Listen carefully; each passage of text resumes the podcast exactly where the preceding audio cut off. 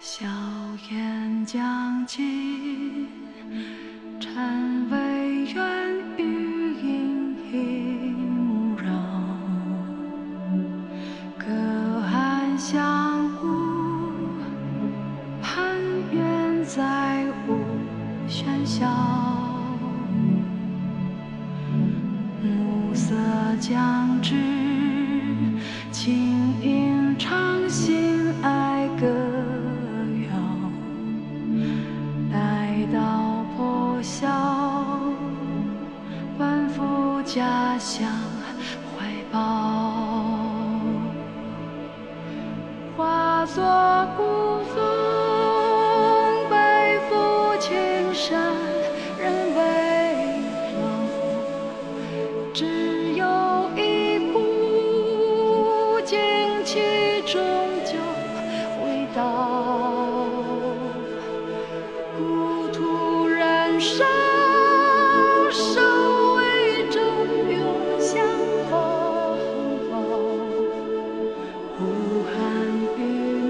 大家晚上好，今天是九月一号，孩子们上学的日子啊，神兽出笼了，不是归笼了啊。然后爸爸妈妈们开始略微放松了，呃，是个好日子啊。所以呢，我们今天要来聊一个目前这个票房比较惊人的电影啊，我们国产的战争片《八佰》。说起来呢，我们其实已经录过一版了，但是我们本着这个精益求精的态度，我们觉得我们第一版录的三个人都觉得不够理想，所以呢，我们决定重来，对吧？那么我们今天晚上继续来聊《八百》。那么《八百》目前的票房应该要逼近二十亿了吧？具体数字我还没有去看哈。二十亿，估计怎么着也要二十亿。我对，反正没有关注，因为昨天好像是十七还是十八来着。十九，十九。啊，那今天应该是过二十了。哎，不管，反正我觉得这个电影呢，确实也是给久违的这个电影行业打了一剂强心针。但是它到底有没有传说的那么好，或者说传说的那么坏，那么不堪？我们三个也有各自的观点，等一下我们会再细细的讲来的。那么在我我补充一句话啊，票房嗯现在是二十亿六千五百八十九万，啊，猫眼儿的统计数据。嗯，OK。那么八佰讲的我们都知道，讲的是一九三七年淞沪会战的最后一役。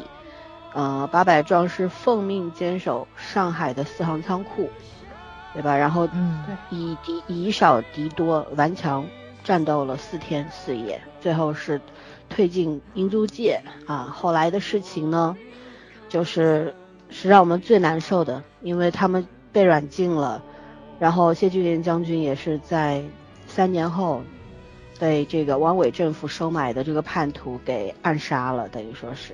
所以电影里边虽然没有拍到这一段，可是呢，我们因为了解这段历史，所以去看这部电影的时候呢，看到这一段的时候更加的心碎吧，应该说，嗯，也同时也为国军将士们，应该说，我觉得应该把“国军”两个字去掉，为我们英勇的先辈们对感动，对。OK，那么正式的开聊之前呢，还是要讲一下我们的微信群。入群方式在喜马拉雅每一期文案里面有一个主播微信号，添加了之后就可以入群了。然后要进群要做个自我介绍，而且是很简单的。在蜻蜓和芒果动听呢，大家要去这个主页面节目的主页面里面去搜这个主播微信号啊，一样的添加之后就可以入群了。就这样，那么我们开始要打分了，先打分吧，好吧？那个咋儿？呃，八分嗯，啊，要说原因对吧？对，嗯，你你不用讲什么昨天前天的啊，你就啊今天就可以了。对 对，今天就是因为我这场观观感，就看观看电影的观感非常好，然后呢，我是按照我自己的这个观影体验来打分。我觉着就这一个版本，因为在此之前不还有一个上影节上映的那个版本吗？我没有看那个，嗯所以我这个就有一个期许值在，我给的是八分。嗯，嗯，就是留留有一个余地嘛，因为我特别希望后面如果还有 IMAX 上映的话，我可能再去看一遍，然后呢，就是对比一下，因为毕竟我觉得观影的沉浸感也是很重要的。他如果说导演已经用了 IMAX 设备去拍了，你不看 IMAX 版本，这也是一个遗憾。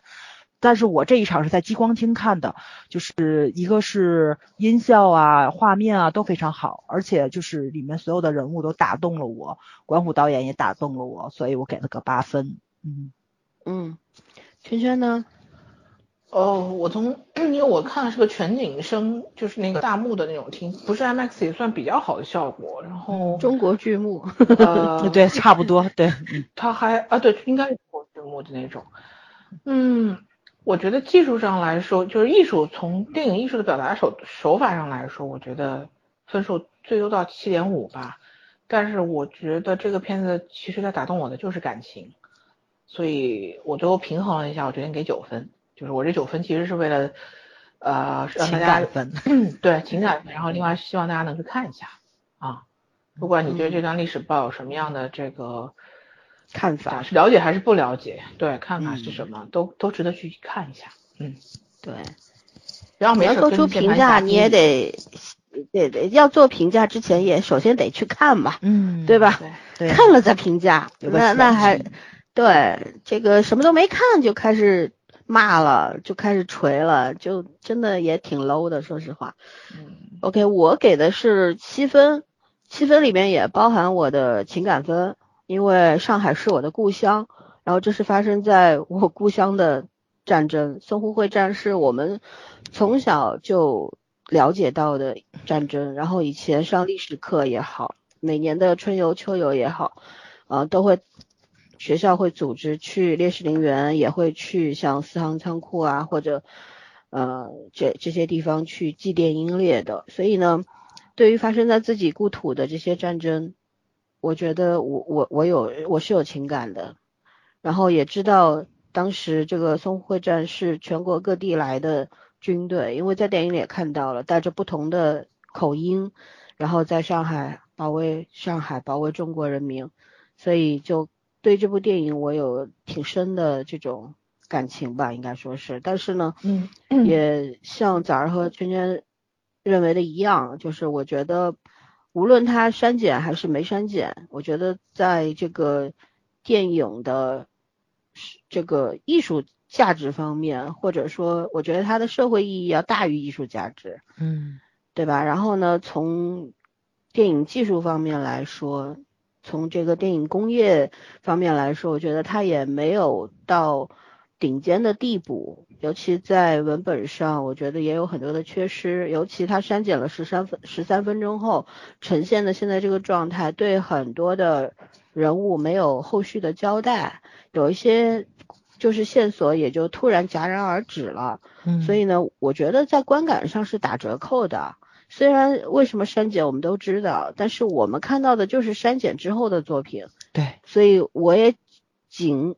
能以这个作品来打分，对吧？嗯，我觉得，嗯，希望有一天我们有幸能够看到一百六十分钟的版本，对，希望能够出个蓝光碟什么的，我愿意掏钱买。没错，嗯，对。那么，其实我们今天呢，我们不想对电影做什么评价。说实话，我们不是。影视圈的专业人员，所以在这个专业程度上对电影展开评价这件事情，对我们是有难度的。那么我们就以普通观众的角度来聊一聊观感，这个还是很重要的，因为我们也是观众里边的一部分，对吧？可能呃不带有任何这种立场的第三类观众吧，属于对。然后呢，在因为要讲八百，所以呢，我们肯定会。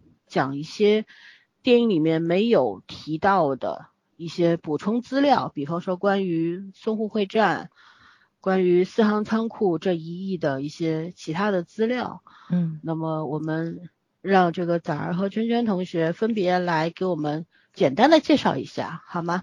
嗯嗯，崽儿来，我先来吗？呃，先圈圈吧，先从淞沪会战开始讲。嗯，好。呃，淞沪会战呢，开始于一九三七年八月十三日。当时淞沪地区日本的军事力量相对薄弱，陆上仅有海军陆战队两千七百余人和临时动员的一千多侨民武装，合计四千人。在战争发起伊始，蒋介石方面便投入了中央教导总队、八十七师、八十八师等德械精锐，希望能够迅速的吃掉上海地区这四千日军，然后像一二八事变的时候一样，实现与日本的和和谈与停战。再回头继续剿灭红军，就是八路军、新四军，但是没想到却被这四圈日军拖住，最后中日双方不断增兵，将这次突袭发展成大规模会战。会战持续了三个月，日军投入了八个师团和两个旅团，二十万余人；中国军队投入一百五十个师团和六十二个旅，约八十余万人。在伤亡三十余万人后，中国军队被迫撤出淞沪地区，战役以国军失败告终。呃，下面还有一点点。嗯，蒋介石的国军在淞沪战役中投入的兵力是日军的四倍。在战役发起初期，投入战斗的战斗的中央教导总队、八十七师和八十八师等德械精锐，在数量上几乎十倍于陆军，在装备质量上甚至还有优势。而且由于攻击对象是海军的马路，所以日军、日本陆军当时在增兵淞沪的问题上并不积极。可国军三个德械师却被三千海军马路和约一千武装侨民拖住。直到日军军部吵完架，决定增兵上海，实在令人匪夷所思。但是究其原因，应该还是因为蒋介石作为军阀买办，把自己的武装力量建设成了内战型的治安军。无论从装备、编制、教训都是如此，缺乏火炮的重武器，缺乏炮，缺乏步炮协同训练，有坦克，但是没有步步坦协同。一九三五年，庐山军官训练团学的是剿匪手本，高薪聘请的德国老师教的是堡垒围剿战术，他们只是治安军，不是野战军。他们熟悉的这一套战法对付其他军阀或者围剿红军是有效的，但是搬到一九三七年淞沪、南京战场上就成了日军陆军制制弹筒和步兵步兵炮的靶子。淞沪会战的失败也成了某种必然。嗯嗯，OK，那早上来。嗯，我我找的大部分的资料都是来自于上海四行仓库抗战纪念馆的公众号，就是非上海地区的就是听友们，大家可以关注这个公众号，因为这个公众号里面的资料其实是非常全的，而且也相当客观，而且有多种形式的去介绍了这个四行仓库一役，所以呢，就是我就讲一下，就是嗯。四行仓库那个谢晋元，他们就是接收这个命令是有一条命令链的，就是有很多史实留下的史料。是一九三七年十月二十六日，大厂失守，苏州河以北中国军队防线瓦解，南京国民政府统帅部决定将原驻守闸北、江湾、庙行一带的中央作战集团撤往沪西苏州河南岸，并任命地。啊，这个地方叫庙行，你们叫庙行是吗？对对对，嗯嗯，并命并命第八十八师留一个团坚守闸北，以示中国抗战决心。第八十八师师长孙元良权衡再三，决定留下一个加强营死守闸北。该师二六二旅五二四团中校团副谢晋元临危受命，率领八十八师二六二旅五二四团第一营四百二十余名官兵。外界称八百壮士，其实只有四百二十余人，坚守四行仓库。八百壮士抱定为国捐躯的决心，以弹丸之地抗击穷凶极恶日本侵略军，激战了四昼夜，打退敌人十余次，毙伤日军二百余人。然后呢，就是嗯，一九三七年的十月二十七日凌晨，四行仓库的守军进入了仓库。然后二十七日的清晨，然后日军发现了四行仓库留有中国守军，发动进攻，受到四行孤军的猛烈阻击。二十八日的凌晨，狡诈的敌人趁着夜色发动袭击，四十余人偷溜到仓库西北角墙下，攀爬到二楼窗口攻入仓库内。然后该守卫处的两名孤军战士配合默契，奋勇杀敌。关键时刻，谢晋元率敢死队员赶到，消灭进入仓库的日军。就这一点，咱们咱们电影里面也演到了。然后是二十六日的黄昏至二十七日傍晚，由于紧张构筑工事，连续激战，全体战士已经一昼夜没有进食。啊，这个时候谢晋元就命令，就是各连设法自行开火。然后因为这个仓库里面呢有黄豆、小麦等储备，在没有食用油的情况下，各连官军只能用水煮黄豆聊以充饥。嗯，然后是二十八日的凌晨，日军偷偷接近四行仓库下，妄图用炸药炸毁铁门跟墙壁。四行守军发觉后，立即投掷手榴弹跟跟迫击炮弹。嗯，狡猾的日军用两块大铁板护住头顶跟身体，继续埋继续埋设炸药。然后年仅二十一岁的敢死队员陈树生身捆。数枚手榴弹拉开导火索，从五楼纵身跃下，敌人消灭，陈书生壮烈牺牲啊！这一点咱们电影里面也演到了。然后二十八日的天亮，日军再次发动袭击，四行守军居高投弹，毙敌数名。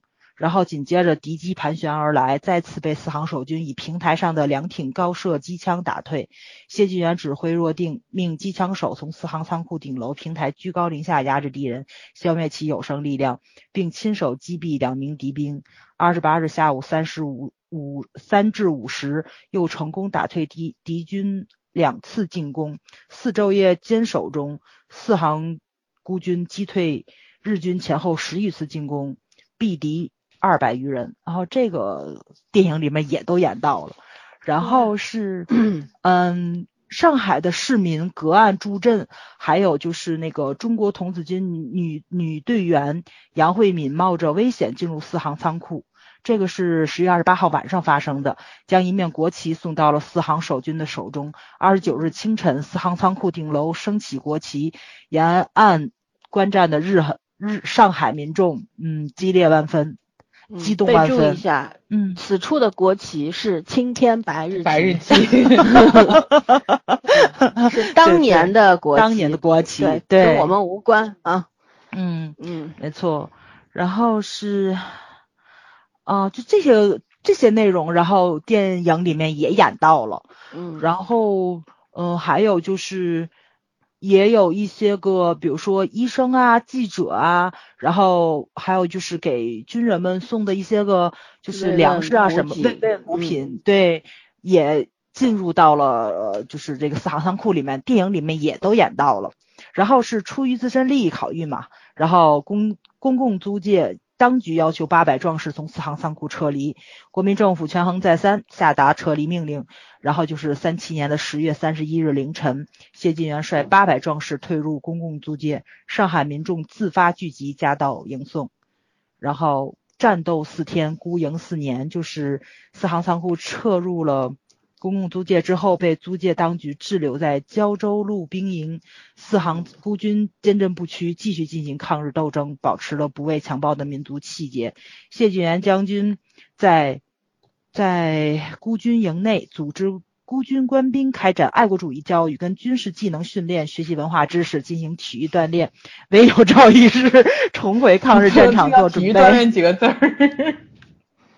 哎呀，这个东西就因为因为后面的这些就是刚刚那个谁老三说的，就是他们之后的命运嘛，就是就就挺难受的。对，没错。日军全线攻入租界之后，他们的命运就是发生了怎么说，连被软禁的资格都没有，都没有，是被送往各地，甚至于国外，然后没错，嗯，非常接受非人的待遇，然后当。若干年后，他们回到上海的时候，已经不足百人。而前几年，最后一位八百壮士也去世了，这段历史仿佛就被尘封了。嗯，我觉得电影的出现其实挺好的，也最起码来告诉很多对这段历史有缺失的呃老百姓、观众是啊，曾经有这样。一件事情，那么大家是不是应该更多的多角度的去了解它，对吧？没错，嗯，而且四行仓库现在遗址还在，它它的那个就是四行仓库有八个炮弹孔，四百二十余个枪弹孔，所以呢，就是就是这个建筑还见证了当年的那场战役有多么的惨烈。而然后在那个四行仓库的这个纪念馆里面的二楼展区有一堵八百壮士英名墙，篆刻了三百二十三名壮士的姓名、职务跟军衔。根据历史记载嘛，坚守四行八库的呃四行仓库的八百名壮士，实际人数是约在四百二十余人，具体数字不详啊。长期以来，除谢晋元、杨瑞福等将领的姓名外，大多数姓名并不为人所知。工作人员通过搜索对比各种书籍，并赴上海档案馆、中国第二历史档案馆、台湾国史馆、党史馆等地，以及曾输出过二百余名八百壮士的湖北省咸宁通城实地考察，整理出目前的这份名单，在纪念馆内首次披露。等于是目前就是记录在案的只有三百二十三人，但是实际上的人数是四百二十余人。无名英雄。没错，所以至少有一百人是没有留下姓名跟任何历史的痕迹，就消失在这个这场战役里面。然后就觉着，嗯，所以电影里面也演到了嘛，就有很多人是没有名字的，像什么老算盘啊、杨拐啊、端午啊、小湖北啊，他们只有代号。所以这些人其实他们的命运如何，我们是不知道的，但他们都是无名的英雄。嗯。嗯。唉，连历史的一颗尘埃都不算，没错，没有，连名字都没有。对，嗯。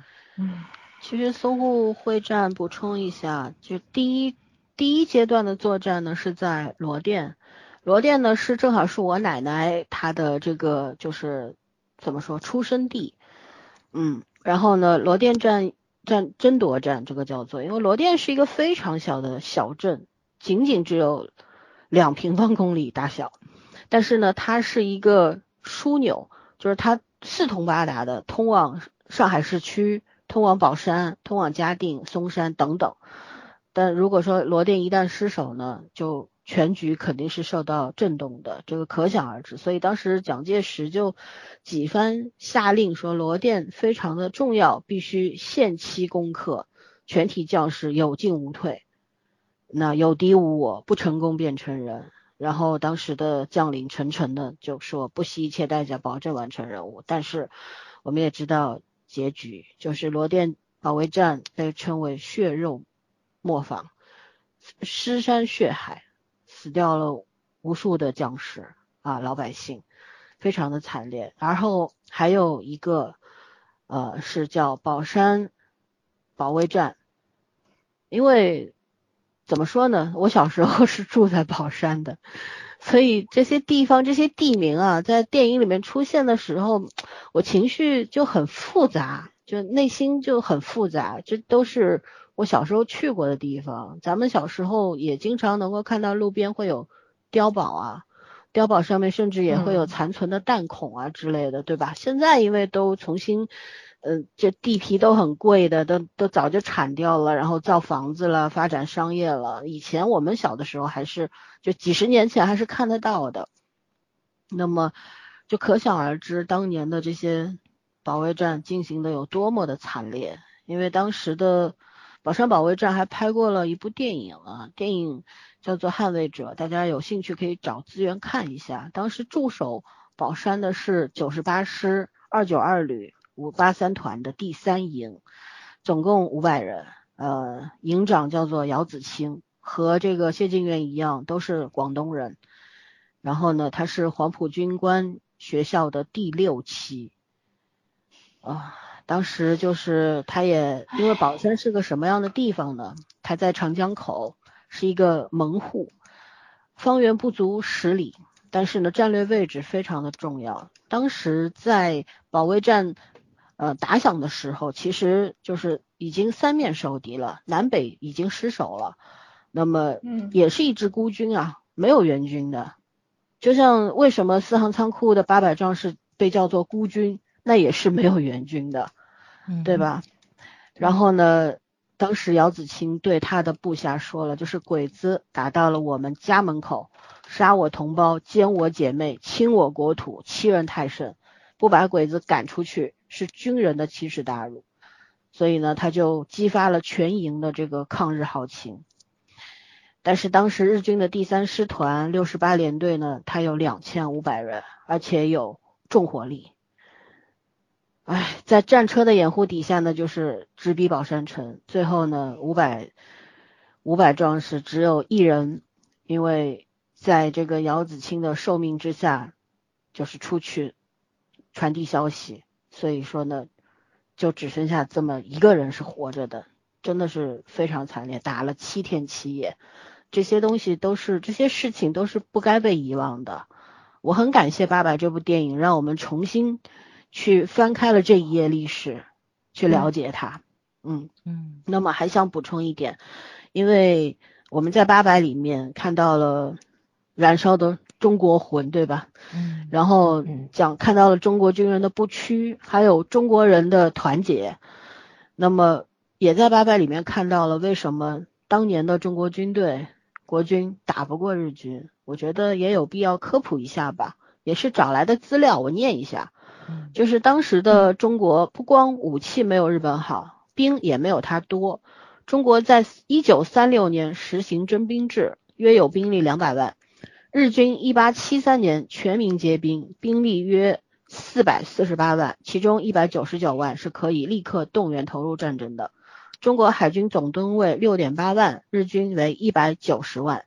中国空军有战机三百一十四架，日军有四千一百八十架。中国的重武器飞机、军舰依赖进口，日本全部实现自造。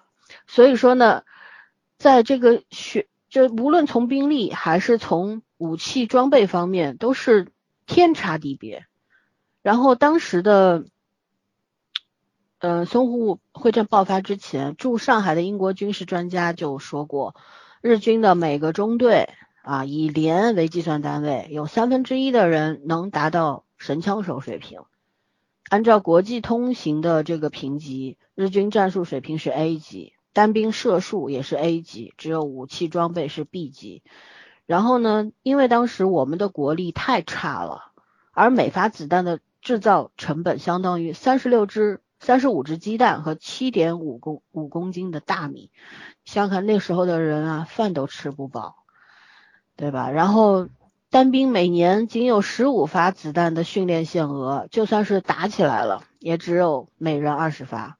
但是日军怎么样呢？每月新兵的训练子弹步枪不低于一百五十发，机枪不低于三百发，所以神枪手都是子弹喂出来的。嗯，可是我们没有钱。很穷，很弱，根本就跟不上，对吧？那时候我们国军的这个装备啊，也是非常差的，就是怎么说，草鞋、斗笠、素衣这些东西，呃，三四个人才分到一条枪，所以当年打起来的时候，就是活生生的血肉之躯挡在枪口上去填的，硬扛。啊，然后除了日军有轻武器之外呢，它的掷弹筒啊，在四百米以内的实战命中率高达百分之八十五到九十五，所以在罗店战役，十八军十四师四十二旅的三十六挺重机枪被日军掷弹筒打掉了三十二挺，然后日军的炮兵技术也非常的精良，当年在第三次的长沙会战当中，日军将长沙国货陈列馆当成中方指挥部。连发三名炮三枚炮弹，从该建筑三楼同一个窗户射入，几乎没有误差，可想而知啊。所以呢，美国历史学家也讲过的，全面侵华前三年的日军完全是武装到牙齿的杀人机器，而与之对战的中国军队，这个百分之九十五的士兵是文盲。进入军队第一件事情是先识别左和右。嗯哼，啊。在武器装备和后勤补给、战术素养等等方面，中国军队跟日军都是没有办法比的。所以日军当时非常的嚣张，他们说的是中国一般民众的国家意志非常淡薄，彼此之间割裂严重，打进去就是一盘散沙。可是他不知道，咱们中国人看着是一盘散沙，但是关键时候就是一团火，对吧？所以怎么说呢？俗话说得好嘛，“散是满天星，聚是一团火”，说的就是中华民族。对，虽然那个时候付出了极为惨重的代价，但是我们也粉碎了日军狂妄的声称三个月占领中国的美梦，对吧？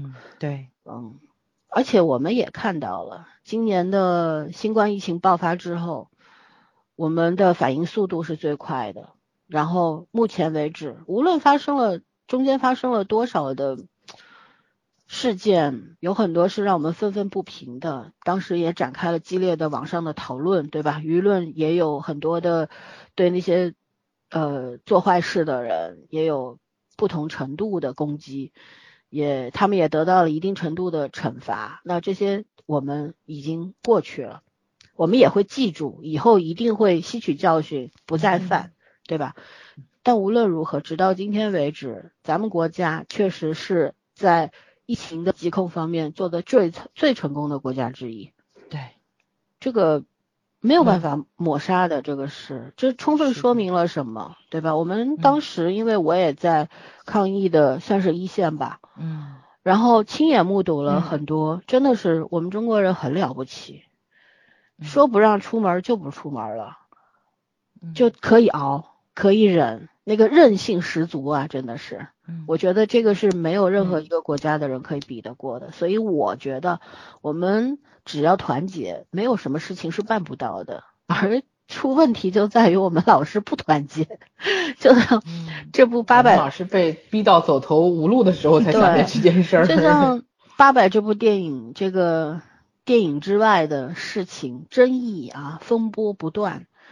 从骂一年前就开始骂导演管虎，然后骂孙月良将军，然后现在有很多人连看都没有看，他觉得他这部电影啊不配他买一张电影票，所以他他不去看，但是呢，他觉得他有批评的权利。我觉得呢，人啊，如果是一个成熟的成年人呢，就不应该有巨婴的想法，就是你不能嗯。只要求权利，不尽义务啊，是吧？所以呢，我们为什么要讲这一大段？我们三个人分别讲了一大段的资料的补充。我觉得，因为也有很多的听众可能还没有去看电影，受到了网上这些舆论的影响。然后呢，还有很多的听众，即便看了，可能他还没有更多的去了解当年的这些事情、这些数字，这些数字嗯背后都是活生生的人命。那么我们来做这样一件事情，补充一下，让大家更加能够有一个客更客观的基础去了解它，好吧？那么我们今天我们就不谈电影本身的这个问题了吧，我们来聊聊。因为现在我看到有这个冯小刚导演当时在八佰的点映现场说的是，他代表了中国电影工业的最高水平，你们同意吗？现有的吗？对现有现有的。但是目前为止嘛，嗯，嗯。但我可以说是很成功的一部就是战争商片吧。业电影，嗯，对商业电影，但是你要说最成功的，我觉得也没有，因为我觉得在前面让我惊艳过的，呃，那个那个《红海行动》，然后包括那个是那个科幻片儿叫什么来着，《流浪流浪地流浪地球对对对，对，都都挺让人都挺让人振奋跟惊艳的。我也没到最吧，而且咱们的动画行业也也挺让人振奋的。嗯，对，对，他说的是代表中国工业的这个最高水平，我觉得有点儿。最高水平之一吧，之一。呃，对不能嗯最高，只是嗯并列，或者说，我觉得个人从观感上来说，其实你们不觉得有些是在视觉方面有的时候是比较凌乱的吗？是的，嗯对吧？所以就我们因为也不太懂这些专业方面的知识，但是就观感来讲呢，我觉得讲最高水平有点言过其实了。对，嗯，但是它地比较好。对它嗯无疑是一部非常成功的商业电影，对吧？引发了那么大的争议，嗯但是呢，嗯，就像早儿刚刚说的，现在这个四行仓库还没有拆，当然不会拆，因为上海市政府我觉得也是很有魄力的一个政府，就是的，嗯、四行仓库位于这个怎么说，苏州河沿岸，其实也是在市中心啊。然后呢，有机会你们来上海看一下那个地理位置，你们就知道它这个位置如它如果把这个巨大的建筑拆了之后，造两栋楼可以赚很多钱。但是为什么不拆？为什么嗯原样保留，对吧？然后在广场这个纪念馆前面有一个谢晋元广场，我们在录第一版节目的时候我就说了，我去过了，我亲眼要看一看现在那里有多少人，非常多的人，除了少数几个有这种直播的这种网红，或者说他可能在录抖音，然后他拿着手机边边拍边说话，其他人我觉得都是非常严肃的。然后在这个广场的地面上有很多的烟酒、鲜花摆在那儿。呃，也有人，我当时听到有两个大学生在那边说说，这耶路撒冷有一堵一堵哭墙，这个地方也是我们中国的哭墙。我其实挺感动的，听到这些话，因为可能比我们更年轻的一些孩子们，他们对这段历史，因为离得太远了，对，没错，对吧？所以他们不了解，而且在我们的课本上有提过，因为我我去了解了一下，说是高一还是高二的这个。历史书上是有写到四行仓库和淞沪会战的，但是呢，也就是草草而过，对，没有很详细，也不会考。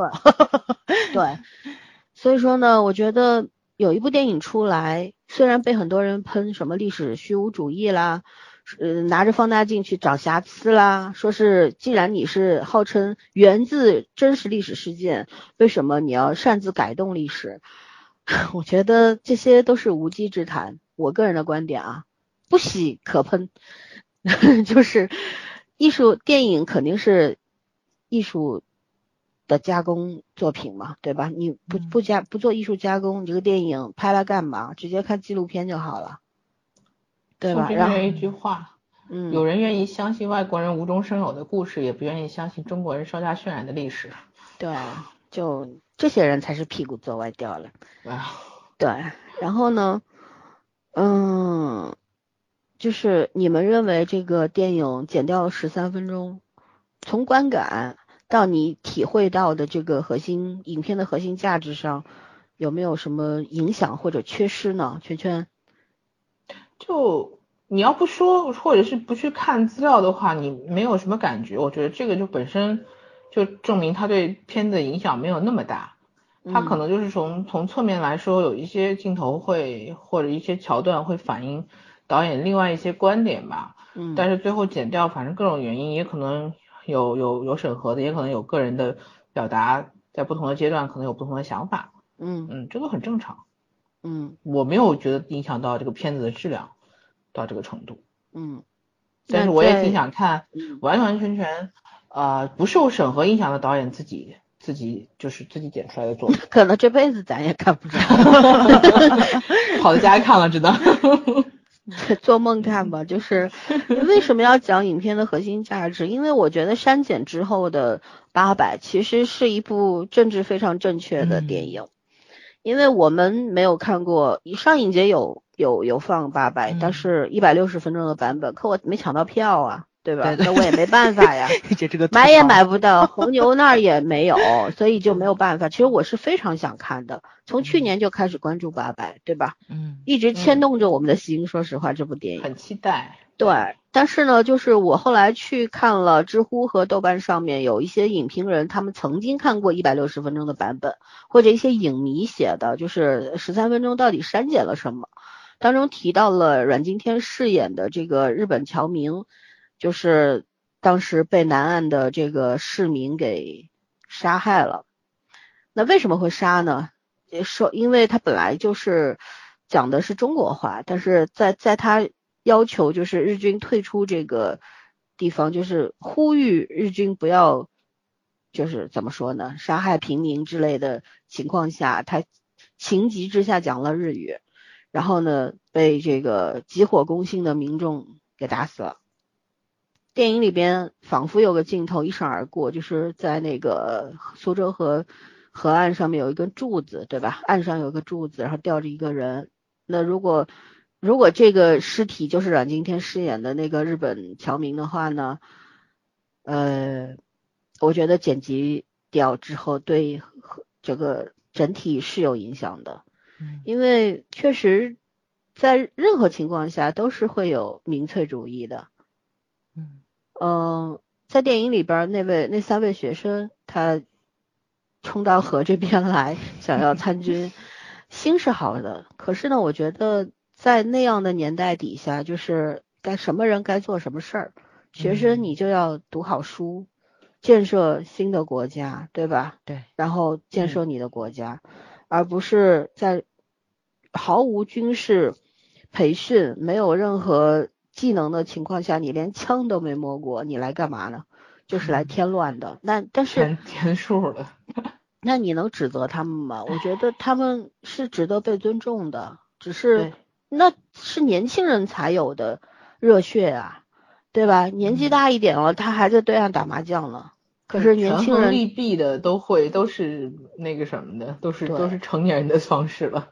对这种热情非常的可贵，但是呢，怎么说呢，也侧面反映了就是我们现在现代啊当下的那种汹涌的民粹感，对吧？所以如果说剪掉了阮经天的这段戏之后，反而把这一块儿给刨出去了，那我就认为这个电影这个故事就是一个非常政治正确的电影了。嗯在这样的基础上，你还要骂他历史虚无主义啦，说他歌颂国民党啊，我心想你歌颂什么了呀？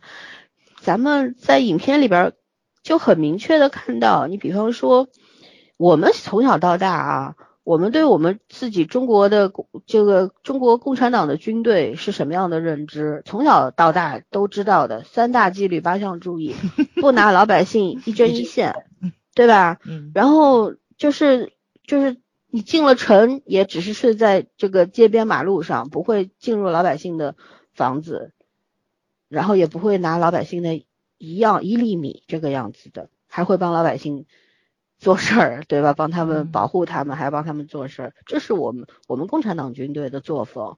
嗯啊，非常崇高的。但是国民党军队，我们在影片里也看到了，他们不管是去修筑工事，还是那个升旗，还是最后的这个敢死队，都是让那些其他军队打散的一些散兵游泳或者一些逃兵来做的。那么在我们共产党军队里面，肯定是不可能发生的事情。对吧？嗯包括这个里边枪杀日军俘虏，当时也有微博上也有人说这个日内瓦公约啊什么的不能杀俘虏啊什么的，也有人去反驳这一点，说都什么时候了，你还说这种话？你们这些圣母婊什么的？什么呃科学无国界，科学家有国界这件事情。对对，但是在在咱们共产党军队里，确实是不杀俘虏的。对我们是没有这嗯个传统的。对，所以我们其实在我觉得啊，我个人认为，就是我们对国民党军队，甚至于我们对国民党这个党派，如果仅仅是通过呃这个历史书和影视作品、文学作品来了解的话，一定是存在缺失的。因为我们根本就不了解他们到底是什么样的，所以在电影当中看到他们的种种作风的时候，虽然我承认魏晨很不是是叫什么魏晨对吧？你饰演的那个军官非常帅，但是呢，他做的那些事儿，其实我是不赞同的。说实话，他演的很好，可是嗯就是他那些行为是从在我们的这个新中国出生的这些年轻人身上，就在这个我们的心目当中，在我们的印象当中，对嗯他的这些举动其实是不赞成的吧，很陌生，对不对？对，没什么感觉。对，所以说呢，我觉得这种讽刺对国军的这种讽刺其实是非常明显的。呃，而那些反对这部电影的人说的，呃，什么在赞美国民党啊，什么给国民党军队招魂啊之类的，我真的我戳瞎双目我都没看到，我说实话。对，还有别一点留着留着眼睛看好东西嘛。还有就是，我觉得，因为作为胜利方，我们对这个战败的一方，对吧？毕竟嗯天下在我们手里面，而国民党溃逃到了台湾岛，只是盘踞了一个小岛而已。那么，其实我觉得胜利者是有天然的优越感的，这个很正嗯常吧？嗯对吧？嗯所以呢，但是我觉得这种优越感不该成为我们这个客观评价的一种阻碍吧？嗯对吧？然后其实怎么说，在新中国成立之前的这个动荡的这个岁月里边，正面战场上国军付出过非常惨重的代价，不仅仅是淞沪会战，对，对吧？不嗯仅仅，我们曾经我们也拍过很多关于国军国军在正面战场上的这个作品，比方说《血战台儿庄》，然后我的团长我的团这两部是比较著名的嘛，大家都可以去看一下。包括《亮剑》，《亮剑》里边跟李云龙有的楚云飞抗日过的，对吧？嗯，所以通过这些作品，其实我们都是略微能够了解到，当年国军也是真的也是为中国付出过非常多的代价，而军人身上他可能是属于这个政府或者党派领导之下的军队，但是他们本身都是来自于老百姓，来自于平民的，在那个年代，我觉得他的那个那种军队的那种归属感可能还没有那么重。他有些人就是被抓壮丁抓去了，抓去之后，他可能就想着我就像电影里说的嘛，打完这一仗我还回家收稻子呢，收麦子呢，对吧？就完全没有这种意识，说我今天来这儿我就是国军了，我必须要怎么样？不是，他他连自己是个军人，然后换上这身军装之后，他完全还没有建立信念感，他可能就牺牲了。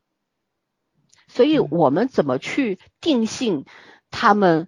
国军将士就一定是跟我们对立的呢？我觉得更大的意义是，他们跟他们就是我们中华民族的好儿郎。然后，真的是，也许他没有意识到他在保卫这个领土，保卫这个国民，但是他确实去做了呀。嗯，对吧？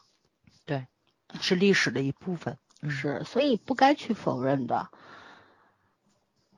对，历史虚无主义到底是什么东西？我我好虚无，到底是什么。对我，我就想提个问题，你们俩，我们仨看这电影看完之后都说都哭了，是吧？嗯，你还记得你的泪点都有都在哪里吗？咋儿？再讲一遍。嗯，再来一遍。我我第一次感动的话就是刀子，就是。呃，因为从就是军人的角度啊，是什么的，其实感动我大多部分的都是民众。然后第一个就是让我泪点起来就哭得不能自己的，就是刀子，因为从他身上看到了那种特别久违的那种江湖人士的那那种气概吧，算是。然后导演给的镜头感，然后他跟是蓉姐吧，就是刘晓庆演的那个角色告别，然后。一路，然后走过去，然后把那个西装的上衣扔给了乞丐，然后用刀子划了自己的手，摁了血手印儿，然后一路跑过去什么的，就是人生留下的最后一句话什么的，就他所有的那个。就是展展现出来的面貌，就是那种江湖气非常非常重。嗯，然后这种人的身上，就是可能没有军人的那那种家国天下，就不像那个魏晨演那种什么丈夫许国，他不会说这种话。嗯，但是他的那种洒脱跟怎么说呢，就是那种就是哪里死哪里埋的那种江湖漂泊感，就就挺迷人的，就很浪漫。我。就是我觉得是浪漫啊，可能在有在在有些人眼里不是。咱们中国人从小到大都有的江湖江湖梦吧，应该是江湖梦。对，他那个时候不管他以前不管他是青帮还是红帮，干过多少坏事儿吧，欺凌有没有欺凌过老百姓，但在那个时他是个侠客呀。没错，是的，是的，尤其是像比如说，因为你们上海嘛，对吧？也是那种十里洋场，天津这边也算是。你们是也是个租界。对对对，就这种奇人异事是非常多的，尤其是像咱们国家就是近代史。然后这个现代史就是这个非常纷乱的这种怎么说呢年代，然后你就会留下了非常璀璨的那种人，就是他可能活得很短，但是他他留下来的故事是很脍炙人口的那种。我觉得刀子就属于这样的一个人物，他活在市井里，但是死得其所。哦，我觉得很多人就是就是可能死的很就很安静吧，这不是在世界留没有留下任何痕迹，但是这种人就是那种口口相传的人，他未必可能。会活在史料里，但是他可能会活在说书先生那里，活在一些野史的笔下，就是是那种人物，我就觉得就挺迷人的。然后主要是管虎导演他把这种群像设计的是非常好的，嗯，他是军人，然后就是外国人的这一方，对吧？就是他们的利益这种角逐，他拍的也很隐晦。再有就是就是普通的老百姓，不管是教授。然后是难民，然后是就是就是戏子，对吧？还有这种刀子这种江湖人士，他是塑造了方方面面，你是能看到那那个年代所有中国人的面貌。三教九流，三教九流，对。然后就包括很多的台词，然后一些个镜头的展现，然后你会让你就让你觉着就是活在那个时代，就是想活得好，其实挺奢望的。然后就租能活下来都是奢侈，就是没错没错。你活在租界里，你你又怎么样呢？就也是苟且偷安。就是咱们小时候看电影嘛，就谭嗣同当时不有特别有名的台词，我忘了是电影还是电视剧里边说嘛，就是这个年代都是亡国奴，就就那个感觉。对，嗯，没错。就哎，我觉得这个管虎拍出来了。他拍出来了那个年代的苦难，所以你会有反战的情绪在，而且这个是发发生在咱们中国大地上，是历史的一部分，就是你你肯定会去思考这些东西，所以就是怎么说呢？就是他塑造的很多的那种小人物的东西，就是让我挺难受的。我一个特别喜欢刀子，军方这边我特别喜欢魏晨演的那个朱胜忠那个角色。就超级爷们儿嘛，就是你能看到中国热血男儿，就是别管他，嗯，就他不像谢晋元是那种，就是怎么说呢，就是军官将领级别的那种从容从容吧，就慷慨赴死的那种感觉。他就是一个境界可能没有那么高，那么高，有点野蛮。没错，没错。就是就是那种刀口舔血，但他跟刀子那种江湖就又不一样，他是在军军方中是真的直面过生死的那种人，他也不怕死，嗯，然后呢，他也知道就是说我苟且偷安，国也是亡了的，所以他会说丈夫许国的这种话，嗯，然后你会能看到他身上是有文武或者说有家国这种东西在他身上体现出来，但他又不是一个大人物，他只是一个小兵。然后在他身上体体体现出，尤其什么洗澡那一步嘛，然后说他们七班对吧？就只有他一个人了。三班吧。对，啊三班。三排还是三班？忘了。嗯，反正就剩他一个了，就是就是那个感觉，就是孤军又怎样？老子一个人活成一个排的感觉，就是那种，反正就哎，对他身上有那种气质在，对吧？你就能感到就是那种 中华男儿的热血。嗯，所以就是。就这就这种角色，你会看的就是很着迷，然后但所以这种人物的牺牲，你就会超级难难过嘛，就跟你看一部小说一样，你非常喜欢的那个角色，没活过几集的那的那种感觉，这就是主要人物跟次要人物的悲剧性嘛，就你能看到他们肯定是要走向死亡的，所以你就会很不舒服。嗯，呃，就是情绪，我觉得拿捏管虎是非常到位的，就是他抓住了你，嗯，就是。怎么说呢？正好没有过度，那个那那个那个分寸感，嗯，对。但是你也是，就是你有没有觉得，在看这个电影的时候，有时候可能我们看其他电影就就眼泪就这样掉下来，或者你确实已经感觉到了那种情绪的汹涌，然后眼泪就流下来了。但在这个影片里边，就你看的时候，甚至于有时候想要嚎啕大哭的那种感觉。就是发自内心的那种撕裂感，很痛苦，对吧？没错。但是这种又不是刻意煽情煽出来的。当然，在影片的后半段确实是有痕迹，对，有有有，确实是很煽情了。但是在前半段没有，但是大多数人是从一开始就开始哭的。嗯，对。就像你刚刚说刀子，我补充一点，我看了他的那个采访，他就说，当时。管虎导演找他，找他的时候，其实这个片这个电影已经拍了一部分了。然后呢，他怎么办呢？就是他把以前之前拍的一些就是样片什么的，就给他看，让他先去感受。然后他他第一次来到片场的时候，他被南岸的这种灯红酒绿给震惊了。然后管虎导演跟他说：“这个呢不是真的，当年的租界也没有这么繁华，是我们刻意把它做成这样。”对吧？带着带着一点戏曲中的虚中有实，实中有虚嘛。然后呢，这个演员，其实演员早上当时还说这演员好面熟。我说，嗯，你不是看过 那谁的姚晨姚晨的那部电影吗？她不就是那男闺蜜吗？他哦，是她呀。对对对。其实我我当时气质很多变，这个人对一眼就脸没变，但是气质是变了的。对，我觉得他很像一个人，很像曾经。是叫贾宏声吧？是对对对对，老三跟你没错没错没错，确实很像很像。对，他给这个人物当时写了人物小传的，他写的就是我没想过这个人物是有去无回，我想的是就是跑一圈我又回来了，所以他当时对刘晓庆扮演的蓉姐就是一拱手，就是等等我，我我去去就回，就那种感觉，所以他也是照着这个演。当然他知道这个人物是。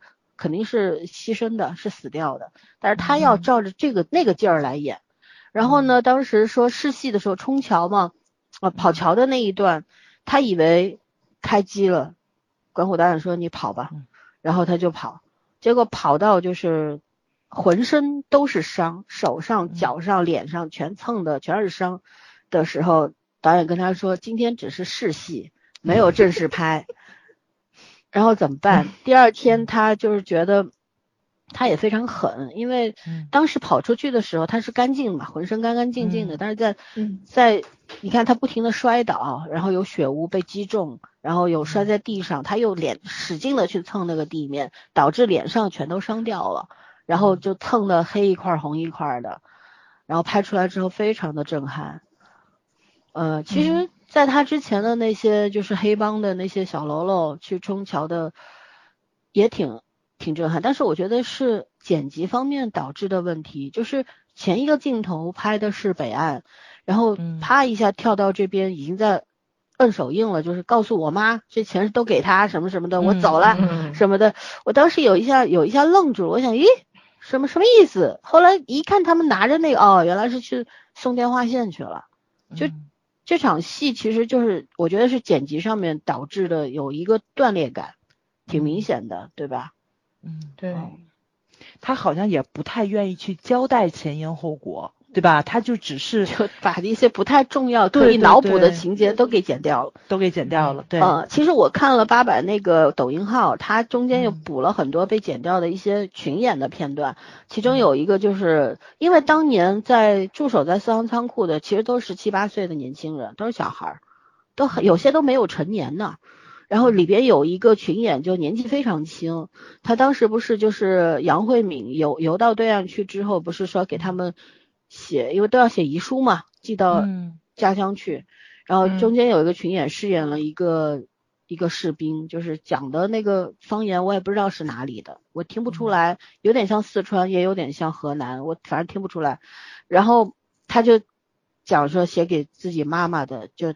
那个群演演的特别好，特别入戏。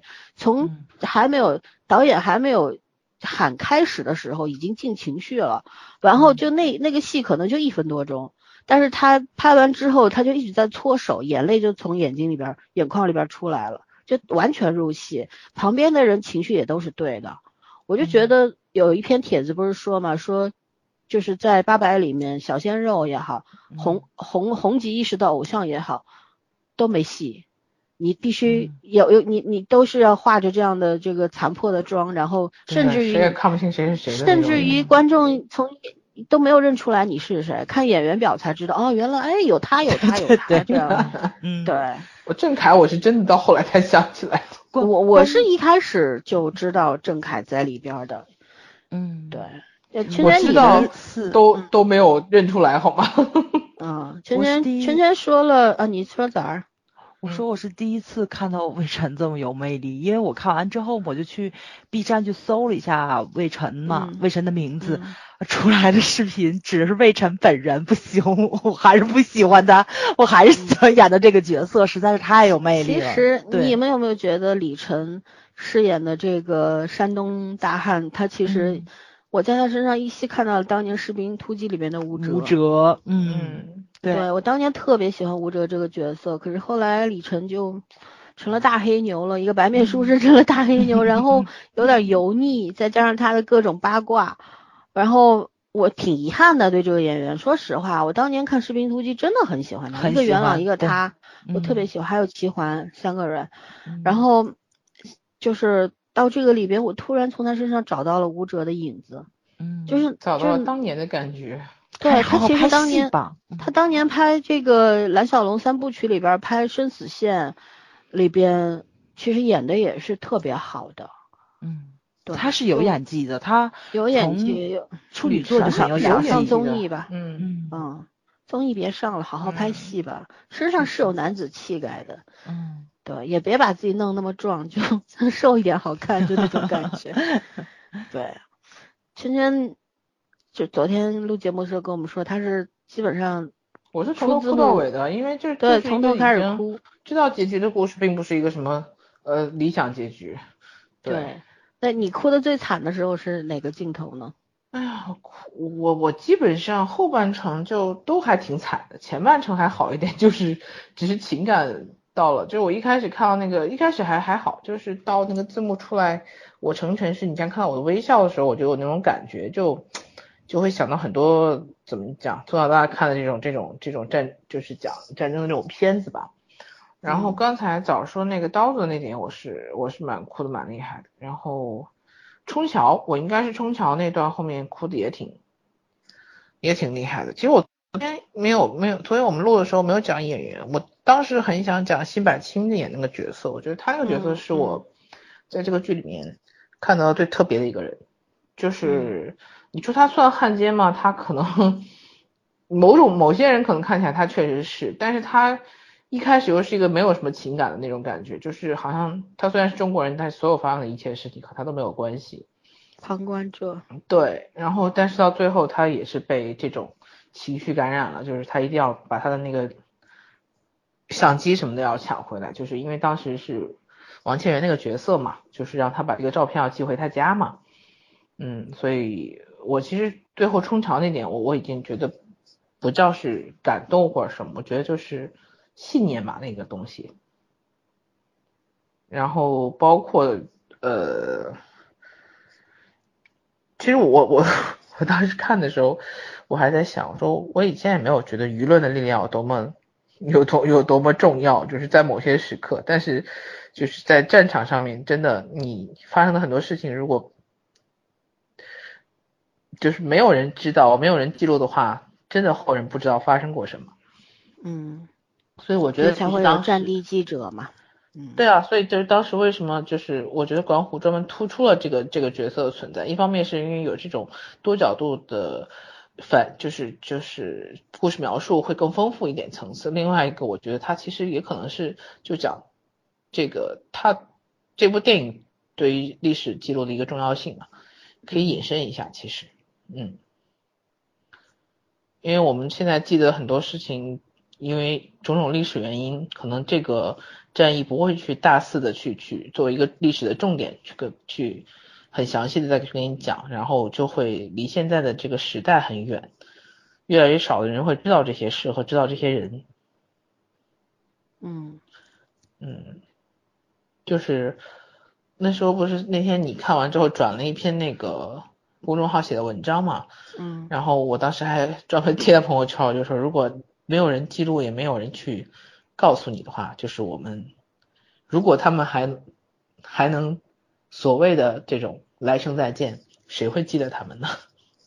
是的，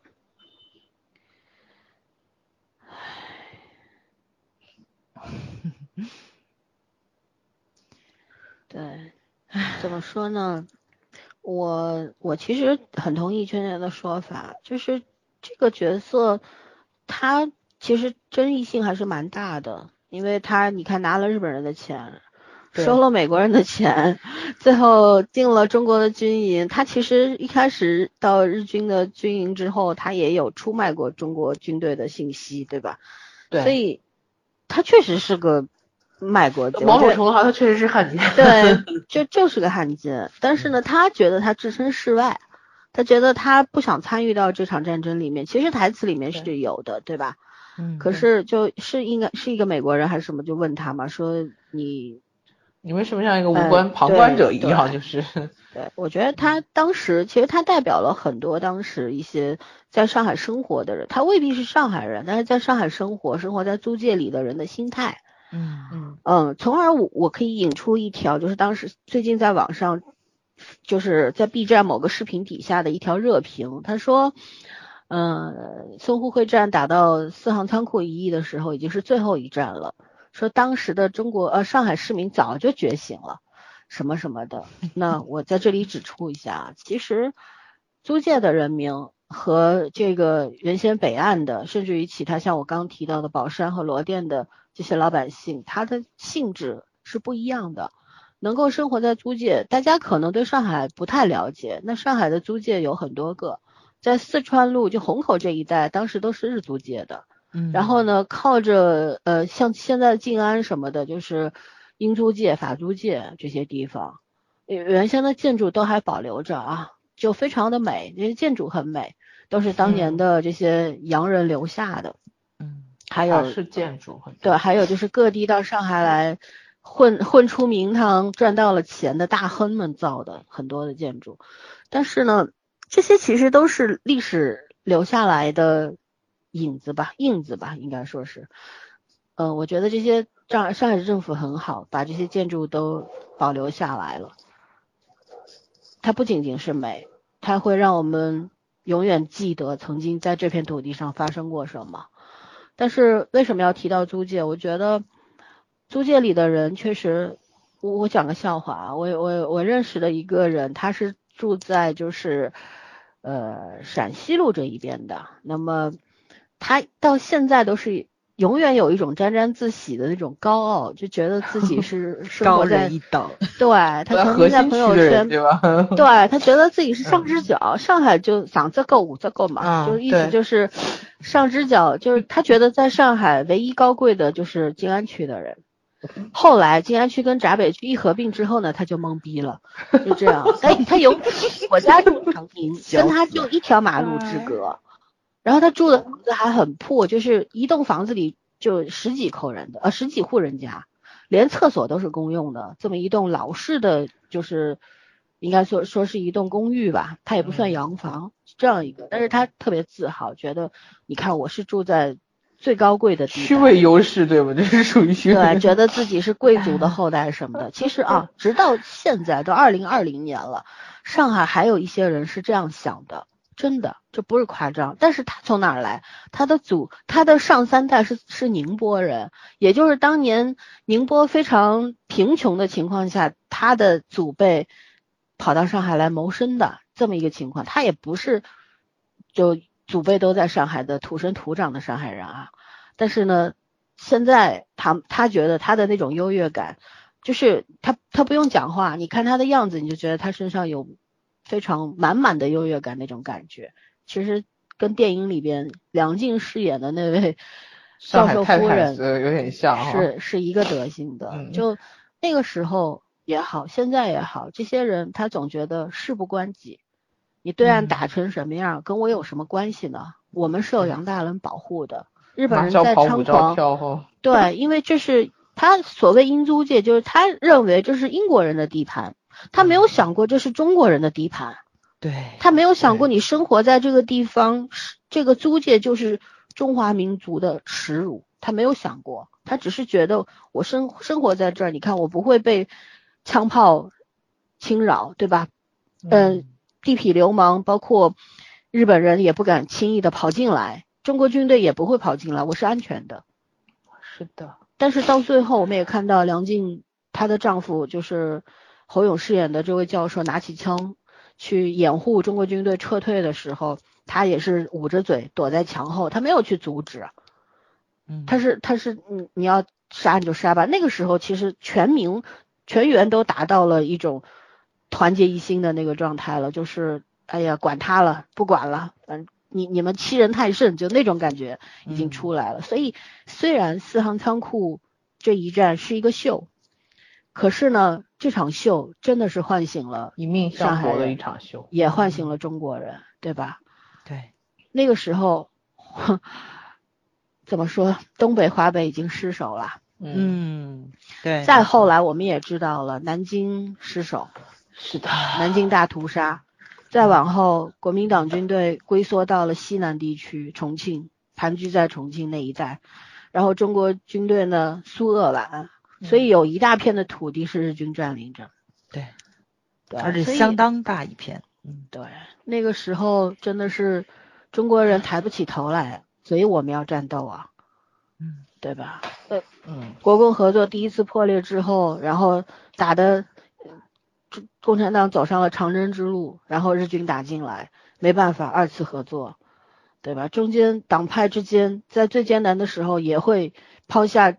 这个政治立场，然后抛下权力的斗争，然后团结一心，驱逐外敌。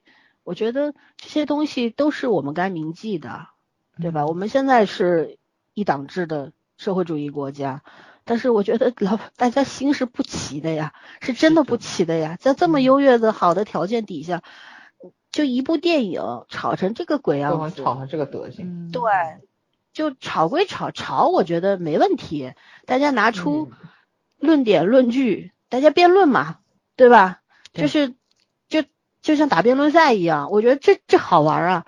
可是如果说你上来就给人家扣个帽子啊，就你搞死你，你觉得这个电影好，对吧？那你就是政治不正确，嗯，对吧？你你就是卖国贼，甚至于这样就各种高帽子给你套上来，导致于大家的我们这种第三群体的，我们也不是小粉红，也不是果粉，然后嗯我们我们就是一个普通的电影观众啊，对啊，对啊，然后我们就瑟瑟发抖，不知道该说什么该，怎么表达好了。对，不知道怎么怎么表达，就怕说错话被骂死。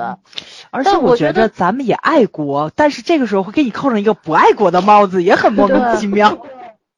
我我一直说爱国，它是刻在骨子里的东西，不是你嗯挂在嘴上的东西。对你爱你的国家是一种天然的本能啊，它嗯不是你放在嘴上，你说我爱国，你就真的爱国了。你知道国是什么吗？你知道家是什么吗？对吧？你知道怎么去捍卫它吗？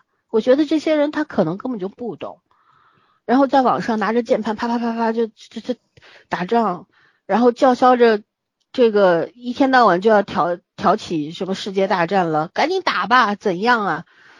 那到到时候如果真的爆发战争了，你们准备用你们的血肉之躯去扛吗？对吧？还是用你的不会的键盘去打，还是用你们的键盘去打 仗，打胜仗呢？嗯 我真的是对现在的舆论环境，我真的是失望透顶。嗯，对我我我就觉得一一部电影是没有能力唤醒中国人的，是的，但是至少可以让我们这些不知所措的人不要闭上嘴巴，不要做沉默的大多数。就像我们其实一开始就想避其锋芒，不要录八百，就觉得录八百就跟当年我们录这个 《红海行动》也好，想了半天，录 录《白夜追凶》也好，被骂的半死是吧？就不让你说真话，不让你说你的心里话。现在是已经不让你说话了，就是不跟你说话的权利。可是我们想了想了想，还是觉得觉得以我们自己的立场，我们应该去表达，对吧？绝对不不能够因为别人想让我们闭嘴，我们就闭上嘴。那当年日军要打中国的时候，让我们中国军队缴械投降，他们投降了吗？对吧？都是一样的。虽然时代不同了，可是我觉得该勇敢站出来的时候要勇敢，是这是做人的底线。嗯对吧？甭管谁对谁错吧，这些东西很难去判断。可是，在我们去捍卫了你们说话的权利的时候，我们也要捍卫我们自己说话的权利，嗯，是的，这是最基本的。对，这也是电影教给我们的，对吧？对，嗯，尤其咱们已经被贴上什么“商女不知亡国恨”的标签儿了，就就大大方方说呗。嗯这个电影里边确实是有商女的。嗯我们一开始看到那位美艳的河对岸的那位歌姬，然后还有一个白俄的白白人的混血白俄的妓女，她是嗯中中俄的这个混血血儿，但嗯是我们看到那位歌姬，她在唱歌的时候，她走到窗边，我们也看到有一个裸露着上身的洋人走出来，嗯我们就可想而知她每天过的是什么样的生活。你觉得在南岸的人活得好吗？不好呀，嗯，那他他也是在社会的最底层最底层，对，完全没有自主权，为了生存，不得不这样活下去的人，他跟嗯。北岸的人一样可怜，是的，对吧？嗯他不是，他们真的不叫什么商女不知亡国恨，他知啊，可是他无能为力呀、对，嗯，保护国家还是得靠军人。嗯，要靠全全民一心嘛，全民，嗯对对，不是靠军人，军人，国民党军队也是军人啊，线，对对啊，其实呢，我我我我讲到这个，我顺势讲一讲克劳塞维茨的《战争论》啊，你们肯定没有看过这本书。克劳塞维茨《战争论》里面有一点非常重要，他就讲的说，民众武装就是燎原之势的熊熊烈火。我我印象特别深这一段，其实他意思就是说，民众战争一贯是怎么说？他对这个民众战争一贯是持这个赞成态度的，就像我们嗯毛主席，嗯，对？吧？这个发动了这个游击战，也不是游击战，就是全民战争嘛，让敌人陷入了我们人民群众群众战争的汪洋大大海海，对。然后前方在战斗，后方在这个补补给说努力的种粮食，然后纳鞋底儿是吧？然后全民送总后就是推推着推着二轮车上战场，不断的把自己的孩子送上战场，送进军队。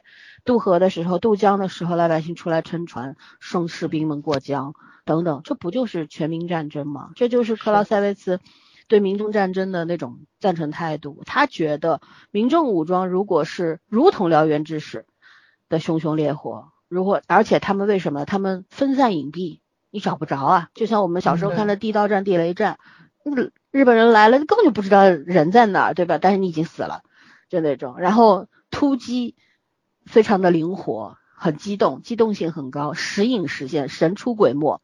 然后采取一切手段打击和削弱敌人，使敌人处处就是被抵抗，然后处处又捉摸不到我们的人在哪里。就读我当年读《战争论》的时候，读到这一段我都笑死了。我就想，你看军事家天才的看法都是一样的，想法都差不多。对我那毛我们毛爷爷不写了 对论持久战，怎么打游击战等等，城市包围呃农村包围城市等等，对吧？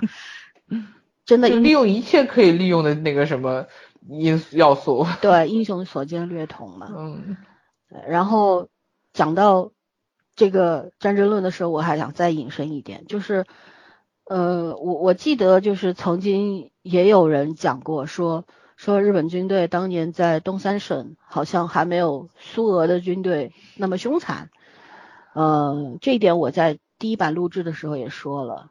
当地的老百姓，其实老百姓就是谁对我谁给我吃饭，我就听谁的，就那种老百姓是没有什么立场的，只是为了活着，是是很可怜的一个处境，就没有谁比谁好，而是谁更坏这样的一个一一一个区分。那么，但是他们没有意识到，就是当年日军侵华的目的是什么？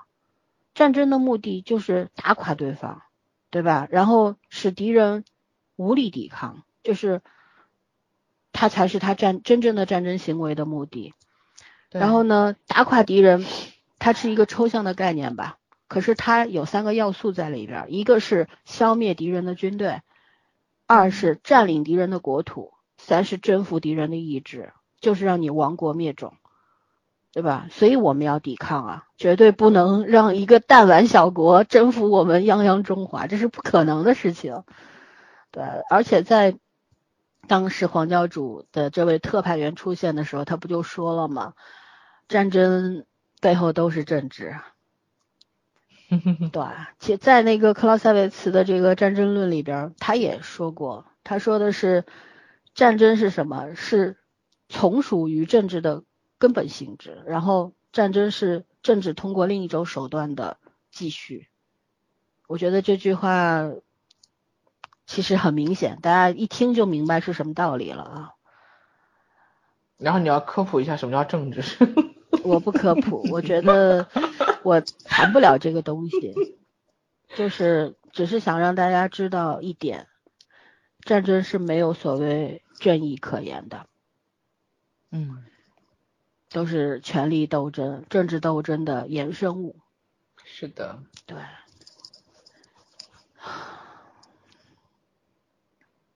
怎么说呢？最无辜的永远都是老百姓，在战争里面。对，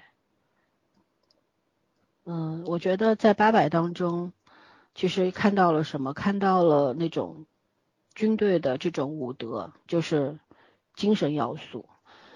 以四百二十多人对待穷凶极恶的、拥有重型军火和战斗机的这些日军，对吧？但是他们嗯没有想过退，对，永远是打回去的那个姿态。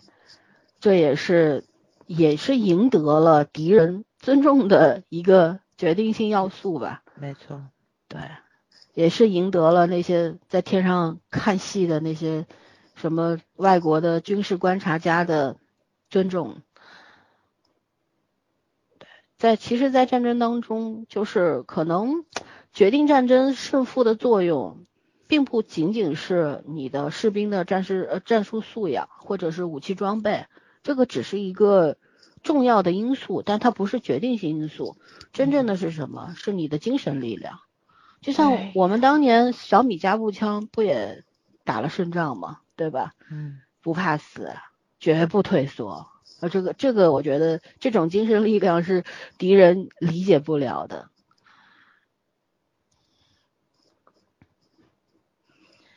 OK，我们回到八百上面来吧。其嗯实嗯讲的也差不多了，对吧？对对，嗯，啊，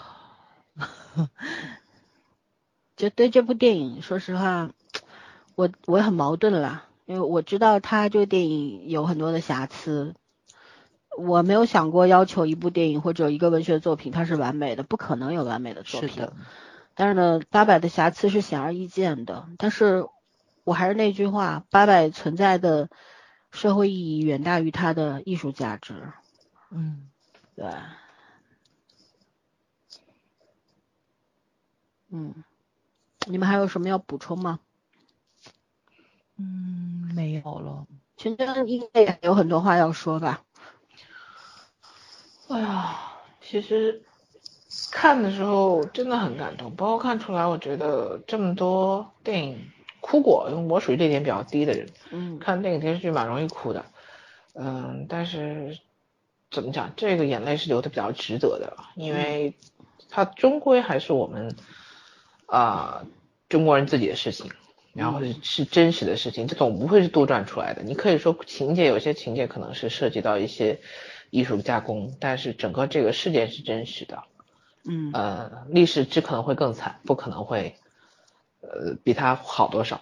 对，嗯然后我就当时就在看，呃，昨天录的时候看到一个公众号讲说是，嗯，就在对岸可以喝着咖啡看看怎么讲看杀人这种这种状态。我说我看的时候是没有这样没有这种感觉，就没有这样想过。你你是用欣赏的眼光或者是怎么样的，就是旁观者的态度，因为呃，终究我们和外国人不一样嘛。外国人就算他有人性、有同情心，但是这种同情心，别的国家的事情。对这种同情心不足以让他牺牲自己去保护你，嗯嗯去掩护你。因为你看，当时日军那个开始，就是说，呃，过过朝的时候，然后，呃，日军不是其实已经开始就是那个射击嘛，当时对面就说这是屠杀，是，呃，这些人是人性是有的啊，就是他觉得他们是觉得这件事情是不公平不正常，但是没有人会真的去帮你。但是我记得我是我差记错了，还是有一个镜头就是是一个外国人在射击，好像有一个镜头里面对，有一个英国的士兵，对，他受不了了，他打打了一对枪。他设计，然后然后就是是他打了一枪，也是因为就是有一位英国的女士给他们送补给过去嘛，被打到然后了，对，然后他是把那个拿电话线的那个中国人，对，等于说其实日军开枪了，但是他没有打的是外国，当时说的是小心不要打到德国人，嗯。对，啊对等于说对，然后他其实是把一个中国人打死，所以电话线才落下的，这才是后面的那些个就是那个江湖那些混子们就开始冲桥送电话线的一个重要原因。不是圈圈说的是最后，最说的是最最后不是前面是后嗯面，嗯你又没看到吗？呃，可能是对对，因为那个镜头很快，然后好像那个英国人还骂那个老外还骂了一句，对，骂了一句日本鬼子。屠杀嘛，觉得这是 屠杀，然后就是就他也开枪了，就是嗯那个那个镜头，其实我觉得也是也是故意留下来的，就是说战争里面是有人性的，然后军人也是有素质的，但问题是，呃，他们不可能去替你保护国家的，就是说所有的最后还是要靠中国人自己，包括侯勇演的那个嗯教授，其实我真的觉得他和辛柏青演的两个那个角两个角色是让我整个电影里面单个角色来讲，除了那个八百那几个那那四百多个战士之外，印象最深刻的两个角色。啊、嗯，我觉得我觉得给的非常好，就是侯勇侯勇也算是让我觉得这两年戏很戏很好的一个人，可大可小，所以嗯没说嘛，你你是中国人，你看这个电影的立场，你终归终归不一样。如果你说你你真的可以做很超然的去站在一个历史旁观者的角度去看这个片子，我也是挺挺无语的，说实话，因为呃这个还不像是肯定会有代入感嘛。呃，这个还不真的不像，我就是说那那些在网上写这个所谓电影有失公允啊，或者是歪曲历史的那些公知，他们真的看的时候是什么心情？还是说只要收了钱就怎么怎么写都可以？嗯，不太懂，我确实不太懂，因为这个还不像是后来呃国共两党内战，这个真的就是民族的问题，对，嗯。我们这个民族就太可能真的历史太久了，对所有的事情都都很麻都很麻木和疲惫。就是为什么呃回顾这么惨痛一段历史还在网上吵翻天，就可能数一数祖辈上就没有几个人家里没有经过战争，应该就这样的感觉。就老祖宗话都是都是都是一路被打过来，所以大家是不是对战争这件事情都觉得很淡然，甚至于现在现在动辄就说那我们。不，谁也不怕，然后谁来了打我们都可以，甚至于我们可以反抗或者是主动出击，这种这种这种论调不是老年人是年轻人啊，所以，嗯，你们真的知道战争是什么样子的吗？对，就是他们真的是经历过战争。我觉得我们小时候还真的看过那些七三幺那些片子啊，那时候就觉得很残忍，真的很残忍，我一度觉得那那个就是噩梦一样的东西。然后包括看完八百，其实我这个人说良心话讲，呃，我还是蛮喜欢用日本的东西的，就是相对来说从品质上和那个什么，我觉得比较有安全感。嗯，有个摩擦声。啊，然后但是。就看完这片子以后，我我心里心情很复杂。说实话，是真的很复杂。你是你是不是终于明白我的感受了？对，就是那个感觉是很复杂的。你你不能否认这些东西不会因为这个片子而变得质量不好，但是你也没有那么大的欲望，就是说非它不可，就是那种感觉。因为有些时候你怎么讲，你可以不去不去报复，但是你说。你要我忘了他，就是连记都不记都不该记得，这这个是太不可能的事情，就是那是真实的事情，我们一定会记得。就不要走极端，我觉得这种事情警惕就可以了，但是也不要走极端。没有，我没有走极端，但是你心情是复杂的，就是那极端是什么？极端是你永远再也不用了，那个叫极端。只是你觉得你本身对这东西还是比较喜欢的，但是你在情感上面。你突然觉得有一些受到了影响，下不去手，对，也有点觉觉得也不是非他不可，或者怎样，我觉得这这种是很很正常的。对，我们不是说哎要支持国货，不用苹果只用华为啊，不是啊，不是这个意思啊，大家不要误会。我理解全全说的意思，就是在情感上面，真的是对情感上变复杂了这个事情，没办法，你你你你受到了，你看到过这个电影之后。你你绝对心里边是有变化的，嗯，因为理智和情感是没办法控制的，就是说你你在理智上知道中目前它的产品质量是肯定优于我们自己的，大部分产品是这样的，但是在感情上你就觉得如果没有那么苛刻的话，可能我就真的愿意去选择一些其他的更更多的更多元化的选择吧，嗯，唉，反正。历史就是这样的，说的说到归根到底一句话，你自己不够强，你也不能怨别人打你。嗯，舔狗一无所有，人类本身就不能靠列强保护。人类本身天性里面就有欺软怕硬的成分。对，嗯，弱肉强食嘛，所以只能自己强大起来呀。我们现在强大了，所以我们腰杆子直了。但是，但我们现在看看周边那些小国的眼眼光，就是当年那些列强看我们的眼光一样。就我们不要在旁边发挥发表什么，哎呀，你看他们多可怜然后他们要看别人脸色，我们当年是看了别人脸色过来的，嗯，对，而且像现在这些，包括像日韩，他们都是岛国，他们的地理位置决定了他们的命运，这没办法，而且对吧？但是我我们是个大国家，对你生在这个国家，其实其实你还是比较有运气的。如果你生在那种小的地缘政治很明显的国家的话，你真没什么选择，其实，嗯，是。我看朝鲜半岛，我觉得他们是真的可怜，我就觉得夹缝中生存。有的时候你也挺烦的，没事没事很烦，挠你胳肢窝一下也够受的。啊，还有就是我觉得他们这个 YY 太厉害了。对，我我那天看了这个铁雨二，可把我给笑死了。就是，对，所以就就不管是对。韩国还是对日本？其实对韩国我没有什么太大的成见，你知道吗？基本上没有成见。我欣赏他们好的地方，但我也知道他们那个民族性是非常狭隘的，呃，比较极端化。说白了就是韩国没能力欺负你。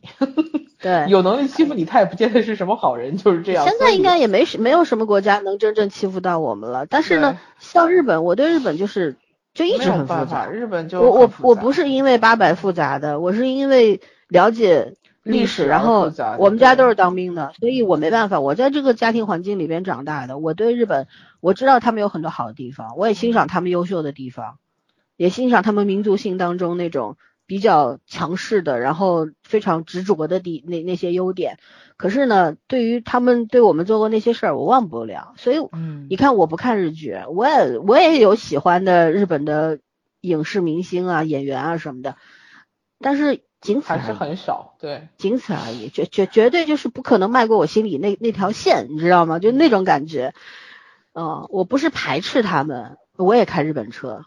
但是我觉得我可以把这些事情一分为二，但你让我在情感上面去接纳他们或者怎么做不到，就是这样，对，就很矛盾。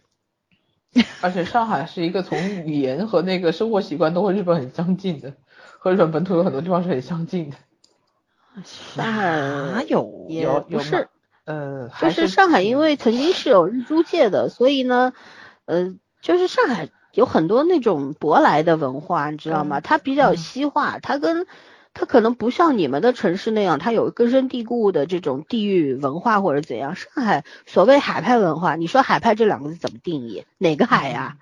对不对？我我主要是觉得连日语都跟上海话有点像，很好笑。对，有很多，因为上海话里面有一些发音是蛮像的。嗯，有一些有一些词儿，它也有从英语来的，有德语来的，然后也有日日语来的，确实都有。呃，所以怎么怎么说呢？我觉得这个事情啊太复杂了。你要讲到一个地域的文化，这就太太大了，这个事儿没法讲。历史越悠久的，就是历史越久的地方，真的有很多东西你没有办法从一个角度去讲。嗯，这也是现如今上海成为众矢之的的原因吧？就大家都觉得上海人怎么怎么的，什么高人一等啊，看不起人啦，什么歧视同胞啊等等，我觉得都是误会。这这样的人也是有的，对啊，会这样想的人，他本身就只能说明他把上海想的高人一等啊，就说明他在心里面其实还是还是崇拜的，只是不想承认而已。嗯，这个题外话了，就是上上海是一个饱经沧桑沧桑的城市，其实，在我们中国的大多数的城市都是一样的，有各有各的历史，嗯，对，有这个历史更悠久的这种，嗯。九朝之都啊，等等，那就那就更大了去了。但是上海是一个比较，就是怎么说？我觉得这近百年来比较比较那个什么的一个城市啊，对，上海是一个比较特殊的城市吧，应该说是，它跟香港也不一样，然后跟台湾也不一样，跟中国的大多数城市都不一样，经历的事儿都不太一样。嗯，在近代史上的那个位置会更特殊。对，嗯。哎，就反正就觉得扯扯的挺远的 因为因为避不开，就是很多东西是自己真实有感觉的，离得太近了。你要讲五千年前的事，情肯定没什么感觉。是的，就其实我我觉得最近，嗯，我我切身感受啊，因为我每天都在上海的街头走来走去，我觉得。现实生活当中和网络上面是两个世界，其实就是那天在这个八百就是四行仓库纪念馆看到亲眼目睹那一幕的时候，人流如织，真的是很多很多很多的人。然后我就觉得我其实内心非常的震动也感动，就觉得其实人们心里是有是非的，是看得清的，对对吧？他们来可不是网上说的那种捧。什么招魂了，捧国民党臭脚了，都不是，他们仅仅是出于对先烈的崇敬，想要来祭奠，仅此而已，对吧？不排除有些人就是当成一个网红打卡地，因为有些人确实他没有这个意识，他跟你根本没有办法对话，不在同一个维度，我们就不去苛责他们了吧，让他们活得开心就好。但是大多数的人，我觉得就是真的是。在这部电影当中，因为没有八佰这部电影，大家可能都不知道有这么一个一个纪念馆，对吧？除了上海本土的人，嗯外地好的人好多。我们一群里边，我的一个朋友就说，他说我看了这个，看完这个电影，我才知道原来四行仓库纪念馆在上海还留着。我说对啊，呃这就是大多数人的状态，他们不知道啊，对吧？所以嗯这部电影的出现，它带来了很多的风波，可是我觉得好的一好的一面更多吧，对吧？然后在网络上面，其实支持八百的，然后支持八百的人也分很多种，有些就觉得电影就是好，对吧？也有一些精美今日就觉得也有果粉啦，他们当然觉得好。还有一些就是我们这样的人就觉得呃这个电影也是可圈可点，它出现的这个意义还是非常好的，就是大家支持的原因和立场都不一样。那我在现实当中看到的，我就觉得，你看，呃，我觉得国庆小长假可能还会有一波高峰，大家奔着这个四行仓库而来。对，其实挺好，因为四行仓库里边也有陈树生烈士，就是就是跳下来绑着炸药包跳下来的那些，那那那那那那个整个模型都在那边。其实里边还有谢晋元将军的信。嗯，对，等等，就有有机会你们一定要来参观。其实进入那个场地之后，就你其实内心就油然而生的那种肃穆吧。是的，对，嗯嗯，那个那个真的是不分国和共的，那就是你知道那那就是我们的先辈是中国人，就那种感觉是非常非常非常强烈的。而且上海不只有四行仓库，上海还有就是因为全中国好像只有三个慰安妇纪念馆，其中有一个就在上海，对，而且很多慰安妇的一些个史料记载啊什么的，都是上海这边的，就是那个慰安妇的有一个研究院是什么的，就是好像是那边的工作人员非常非常的多，然后一直在大批量的进行这方面的一些个，嗯、工作收集方面啊什么的，所以就是。好像是二十二、三十二幕后的时候都有这个对那个上海这边的一个怎么叫说叫什么来着特别鸣谢啊什么的，嗯。所以上海值得逛的并不只是美术馆啊、艺术馆、很多人来只是看看外滩和东方明珠的，连 美术馆、艺术馆都不去。呃真的，我我我强烈的建议，作为一个上海土著，我就觉得来上海其实必不可少的，我觉得邀请大家去看一看上海的曾经的租界，那些房子、那些小马路，两边都是法国梧桐，然后两边都是各种风格的各各种建筑，对吧？然后有些非常的壮丽，有些非常的精致，有些已经因为年代太久了，然后也主人可能已经不在这个地方，或者怎样，也嗯。年久失修等等，你能看到历史的痕迹在上面。我带崽儿走过很多的路，然后我们也看了非常多的建筑，真的每一栋都值得你拿起手机拍一张照嗯片。对上海有万国建筑，对，嗯万国建筑这个就最最最经典的就是外滩嘛，那当然是值得嗯去的啦。可是我觉得嗯可能一条马路之隔的，呃，那些也很值得看，对吧？你不仅仅上海不仅有南京路，也有淮海路，嗯 也有那一圈的。其实你从淮海路这条主干道，你随便往左往右拐一拐，你就能够看到不同的上海。嗯对，这这这真的都是历史的痕迹，没错，也房子都非常有年代感，都上百年的建筑。嗯然后上海市政府非常牛，就是把这些建筑保保存的非常好，呃，政府统一花钱来做外墙处理啊，做旧、嗯做新，然后做旧等等，这个在天津是不可能的事儿，是对吧？对，天津的这个翻新工程把我给看吐了。我我我我跟老孙都吐槽，我说真没见过这种颜色吧？对，明明是各色不同的建筑，然后全都弄成了红色，同样一种，对，砖红色，因为天我天，因为天津的解放桥以前叫万国桥，为什么叫万国桥？就是因为这边的租界其实是就是各种的建筑物都有。我们这边呢，就是那个就是五大道集中的是每个国家的就是建筑风格都有，所以当时那个解放桥当时叫万国桥，就是因为过来的话，这片租界就它是用一个万来形容，就是各个国家比较多嘛。嗯，但是现在问题，它真的是刷的都一样，你就就啥时候刷的呀？就是前两年嘛，就前两啊年就是翻新，我总算是啊看过了。然后天津的疙瘩楼不也是被某大亨买了之后贴了好多瓷片儿上去吗？贼丑贼丑贼丑。是的，是的。然后这都是网红打卡地呀、但是就就那种审美嘛，你就很无语。就连我们的抗震纪念碑打的光都跟墓地似的，那种小蓝火儿、小小紫火儿，你知道吗？就是你走底下就阴阴风阵阵的，完全没有肃穆之感。就是他这审美，我我到现在都没有办法理解，你知道到底是哪来的？那个滨河新区还是滨海新区的那个审美，我就已经挺想吐槽的，就一到晚啊，对。对对，滨海新区我们新开的那个就是很有名的那个网红图图书馆吧？图书馆对，大家不都拍照片了吗？我告诉你们啊，那个书都是假的，贴上去的，没什么真书，你知道我去过，所以你只有离得远的时候拍的是很震撼，但是它书全是假的。然后旁边的那个美术馆还是什么馆，我不知道，因为我去还没有开业嘛，你从远处拍就是一大火锅。就那审美没治好，你知道吗？可以跟杭州那煤气灶成一 CP。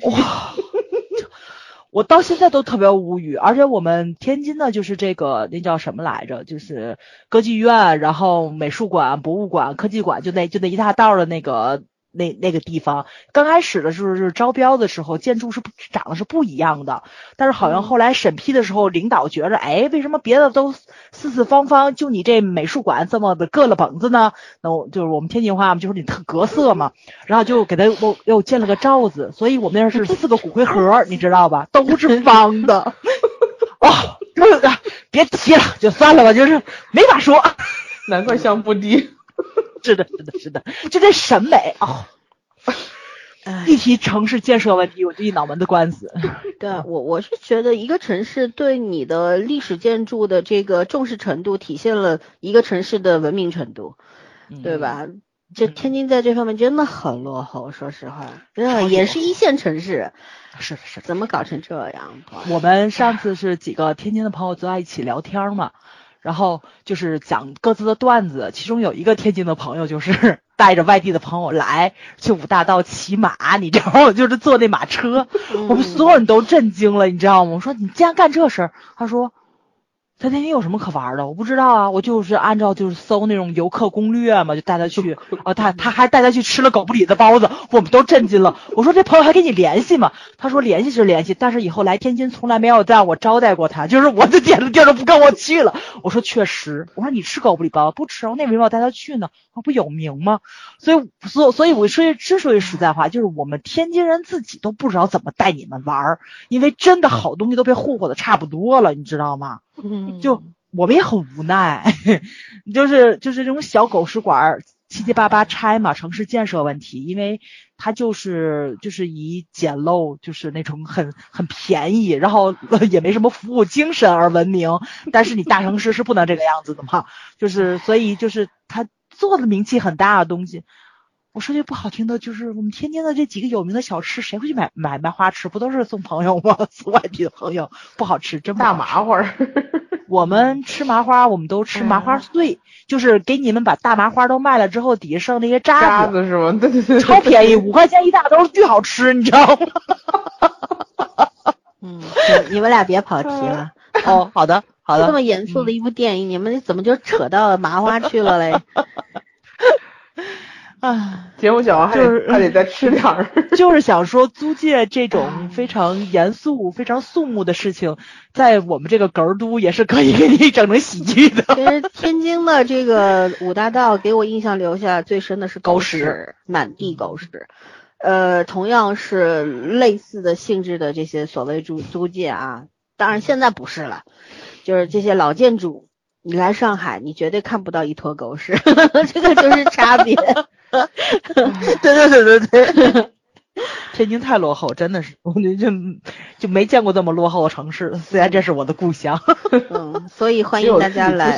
吐槽。对对对对对，欢迎大家来玩啊啊！嗯，我们也我也欢迎大家来上海玩啊，然后真的听听我的，多去看看那些建筑，嗯，然后也可以去看一下这个四行仓库纪念馆，也可以去看看我们的人民英雄纪念碑。对，不仅仅有东方明珠和外滩啊，外滩上海有人民英雄纪念碑吗？当然有了，就在外滩旁边，外白渡桥这边啊，那个高级定制，好多镜头都在那下面拍的。好吧，我们那边没怎么，就没拍到个碑，因为那边没什么人嘛。避开了，就是那一段儿，它是靠着靠着黄浦江的呃北段，所以说呢，它就是再过个外白外白渡桥，就是那个虹口区了嘛，就不一样了嘛。所以说，我也是前两天才知道上海还有前滩。嗯，多了多了，所以呢，就是其实外滩也是很值得走，不仅有万国建筑，而且也有也有这个陈毅市长的纪念纪念碑和雕像啊，大家也可以看一下的。其实你到一个城市来，有永远，我觉得尤其在上海，就真的有很多纪念过去的那些纪念碑啊、纪念馆啊，可能它只是在一条很小的马路上。不起眼，可是我们真的保护的很好。嗯，对，羡慕啊。嗯，对，所以关于八佰呢，我们跟电影聊电影聊的真的 几乎没有啊。其实我们也准备了很多资料，包括像管虎导演的他的那个戏曲魂呢，对吧？我们在第一版录音里边也讲了关虎导演这个。这个有有这个戏曲评论家关于文本的这个到底有对，就是评价说他的这个八百也是一部戏曲的四回嘛，对吧？然后也做了很多的评价，我觉得这些资料呢网上都可查的，那我们今天就不拿出来说了，所以更多的是想讲一些八百之外的这些事情，嗯，也算是圆我们的一个心愿吧。关于八佰，其实真的是有太多太多话讲了。可是我觉得，唉，留着以后再说吧，就是这种感觉，嗯，就还是觉得，我觉得不必听那些大导演说的，这个是一部拯救华语电影或者中国电影的这么一部什么经典之作之类，我觉得这句话也有点过了。但是呢，它确实是一部值得我们去买票进场的电影，反正现在电影票也不贵。其实电影院还是比较安全的，大家都是隔开来坐的嘛，对吧？所以还是有时间、有条件的情况下呢，大家去看一看。如果哪一天，或者说你没有时间、没有条件，然后有一天这个在这个平台网又就是就是网络平台上上播映的时候，你也可以看一下，它还是值得你去看的，因为它的意义在于提醒你铭记历史，前事不忘，后事之师。对，一定要知道。自己是个中国人，中国人到底应该怎么样活着，对吧？然后咱们就到这儿吧，关于八百就到此结束。嗯嗯，也期待下一部优秀的国产电影产生吧。嗯，对，新电影也在拍了嘛。对，然后下周就要去看《信条》啦。看得懂吗？女人看不懂的。白痴才说这种话嘞，笑死了，简直是！哎呀，好像咱们以前不也得到过这种评价吗？女人哪里不配讲正片？对对对，不不配讲军旅片。没错没错，我们又讲了，谢谢。女生朋友想想，配不配可不是他们说的呀。是的，就不要带男朋友去了。对。自己慢慢默默去欣赏，其实挺好的，真的。八佰是一个非常让你解压的电影，虽然它给你非常大的心理压力，让你的眼泪扑通扑通的掉下来，但是呢，我觉得看完之后一身轻松，真的。我好久没有那样子痛快的流眼泪。这种爽是真的爽，不是不是人为创造出来的爽。还有，我刚刚意识到，我是七夕那天看的八佰，而且我那一场几乎都是妹子，就是两两来的嘛，就是我的我那场是有单独自个儿的味儿，还有两个人的味儿，中间是隔开的，两两的味儿全是一对儿闺蜜过来看的，然后有男生是单独一个人的，所以 这片可能还真不适合七夕跟情侣过来看，估计是，但我就是对你是捡着漏了。对我捡着了，所以这张观影效果巨好。我我觉得是近我三年看过场次那个就是怎么说，就是集体观影效果比较好，能排前三位。嗯嗯，其实挺好，现在控制人数还是比较安静的，安静的，对对对对对对，而且大爷大妈不怎么来，也没有小孩儿啊也，嗯，对吧？小也没有孩发来也不适合他们。谁说的？我上哦，对，这这里还是要说一下，就是嗯这个电影真的不适合孩子孩子，十二岁以下的孩子看。我们没有分级制度，但是希望家长们要明白，嗯。嗯。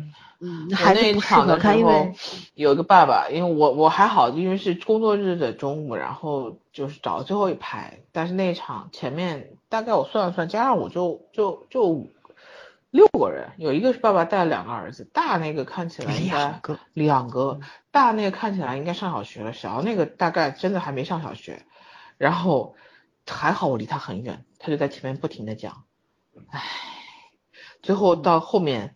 我觉得他爸也没看进去啥，就是小朋友就一直在说爸爸咱走吧，爸咱走吧，最后他也没坚持到，最后就走了，差不多坚持到结束。我心想说还不如早点走呢，幸好我离得比较远，不是太影响我哭，但是真的不太适合带孩子看，这是因为。小孩子也坐不住，而且这东西孩子还真的有点早，他那个场面太直接了。嗯嗯，哎，对了，作为一个特别热爱战争片的人，我想给大家推荐一些战争片吧。大家其实减压吗？虽说我们看西方的战争片，我们是旁观者的角度，但是你看战战争片就是反战片，大家一定要有这个意识。所以我我觉得我可以推荐一些，其中我先推两部我最爱的。呃，一部是美国电影，一九九八年的，名叫《细细的红线》，它非常的与众不同。这部电影，嗯呃，哦至，于为什么拯救大兵瑞恩就是火了之后，好像很多人把西西的红线又拉出来说，对，嗯，然后还有一部叫《沉静如海》，要看的是二零零四年版本，它还有一个一九四九年版本。但是呢，我推荐大家去看二零零四年版本，在豆瓣应该是九点二还是九点三的评分，我超爱那部电影。它讲的就是呃德军占领这个法国之后，然后一一个普通的法国家庭，然后其中的一个房间必须要让渡给一个德国的。就是军官来住，但是在这个穿着德国军装的这这套军装底下，这个这个这个军官他其实是一个非常细腻和浪漫的人，也很绅士。就他是其实一个套也讲战争底下爱情的这么一个故事，但是你知道法国人是一直很喜欢把这种爱情片拍的有点色情的意味的，是吧？嗯可是呢，在这部里边，男女主一点接触都没有。克制，嗯一点接触都没有，但是你就能够看看到那种肝肠寸断的爱，什么都没有说。最后德国军官离开的时候，什么都没有说，就但是他留在我心里了，就那种感觉。还有就是比较有名的，像《现代启示录》《野战排》，嗯，然后《全金属外壳》嗯《珍珠港》《拯救大兵瑞恩》啊，还有《陆军野战医院》。嗯还有还有一部叫什么来着？比较近的那个叫什么《黑鹰坠落》，嗯哼嗯，对吧？嗯都挺值得大家去看的。呃，还有一部叫《于特岛》，还有《第十二个人》，应该是前年的片子。还有一部瑞典和德国合拍的，叫做《地雷区》。嗯，还有父辈的我觉得旗帜，嗯嗯，对，都很很值得看。还有就是德国有一部三集还是六集的德剧，叫做《我们的父辈》，也非常好看。嗯嗯，呃，大家想要看战争片，尽管来问我啊，我百度云有一一个合合集都是战争片。你放心好了，肯定那个节目出来以后，就会有人说森森说的片子，麻烦给个片单。对，还有就是那个我们自己国家的这个战争片，其实原先的还是有一些非常不错的，大家我可以找小时候都。没有意识到《音乐之声》是个反战片。是啊，我小时候真的没有那时候他觉得是个音乐片战争片，对，我觉得是个 音，不是，我觉得是个音音乐，片，就我一直觉得是个音乐剧。嗯，他他确实是个音乐剧，呃，是，就是我没有意识到它那个核心是反战，你知道吗？嗯，对，我所以我还是重点强调一下，推荐大家去看《细细的红线》和《沉静如海》啊，这两部是我最爱的。嗯对，OK，那就到这儿吧。就到这儿吧。你这么兴奋干嘛？准备二刷吗？不是啊，准备睡觉了，累了。肯定要二刷的，我就等着 IMAX 上了，哎，真太烦人了，没有我觉得没有。机会了。信条一上以后，更不可能给 IMAX 腾空间了。嗯，对，不是今天它是 IMAX 信条听 IMAX 卖一百多块钱一张票呢，我们这儿。不是啊我们这儿厅没开，他就上信条也没有 IMAX，你知道吗？为什么我们都开了？哦不知哦对道了，我我我一直想着一件事儿，你们俩别聊电影院的嗯事儿。就是我今天 B 站无意中点开了一个，呃就是国呃就是央视的综艺，叫做《信》，一封信的信嗯啊。然后它这是第一集里的综艺吧？很蛮以前，但是我没有看过。呃，呃，杨烁是一个我很讨厌的演员。嗯。可是他在那一场里面，因为主持人是朱军，朱军嘛，煽情大叔嘛，对吧？我也不喜欢，啊，但是 我们也没有要推什么？没有想到，就是综艺很好。杨烁、嗯。杨烁演的那两封，呃，不是演，是念的那两封信是朱朱老总朱德总司令，嗯。一封是写给他的好朋友戴雨玲的借款信，然后哦。为什么要借钱呢？就是他那个时候是一九三几年的时候，他那个时候已经是，呃，怎么说呢，统领三军的这么一个司令员了，对吧？嗯但是呢，他身无分文，家乡的老母亲，一个是生母，一个是养母，都八十多了，连饭都吃不上。然后呢，他怎么办呢？他与他的好友戴玉林写了一封信，就是能不能借我两百块钱？当时那两百块钱等同于现在四万块钱吧。嗯呃，然后说就是我借了，可是我没有钱还给你，因为我就是真的没有钱。但是呢，他的友人戴雨林呢，就立刻把钱送到了他的两位母亲手中。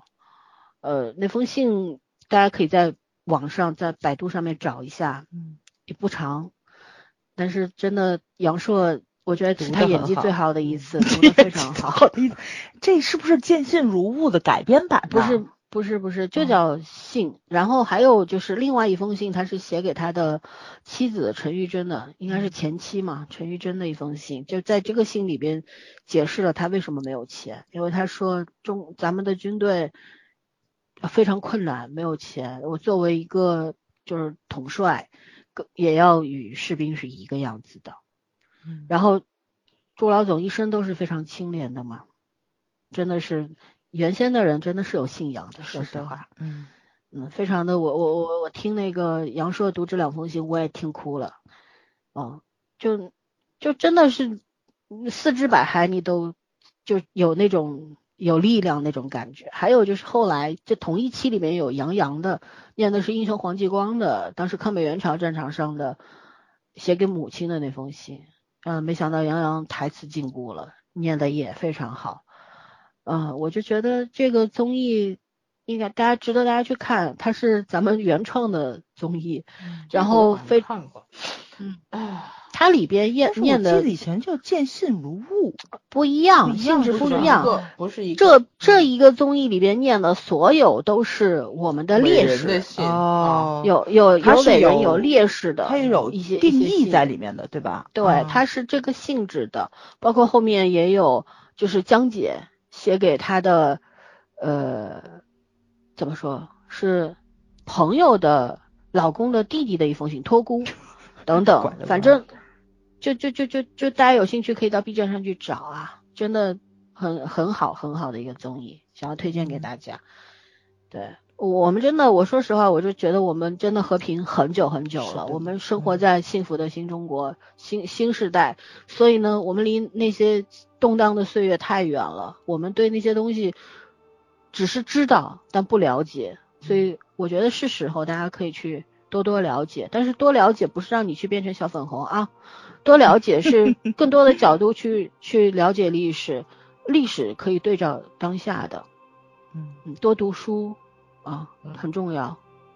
读书不是为了功利，而是为了你有一双更明亮的眼睛，的人格和灵对，还有清醒的头脑，对。嗯，所以就想通过我们的节目，也给大家多推荐一些好作品、好书、好作品，然后嗯好的综艺，好吗？那我们就到这儿了，嗯，两个小时了吧，两个小时了，就到这儿吧。嗯。第一次觉得要努力讲满两小时。嗯咱昨天讲了两个半小时。对对对、嗯 o k 好的，好拜拜。这样，拜拜。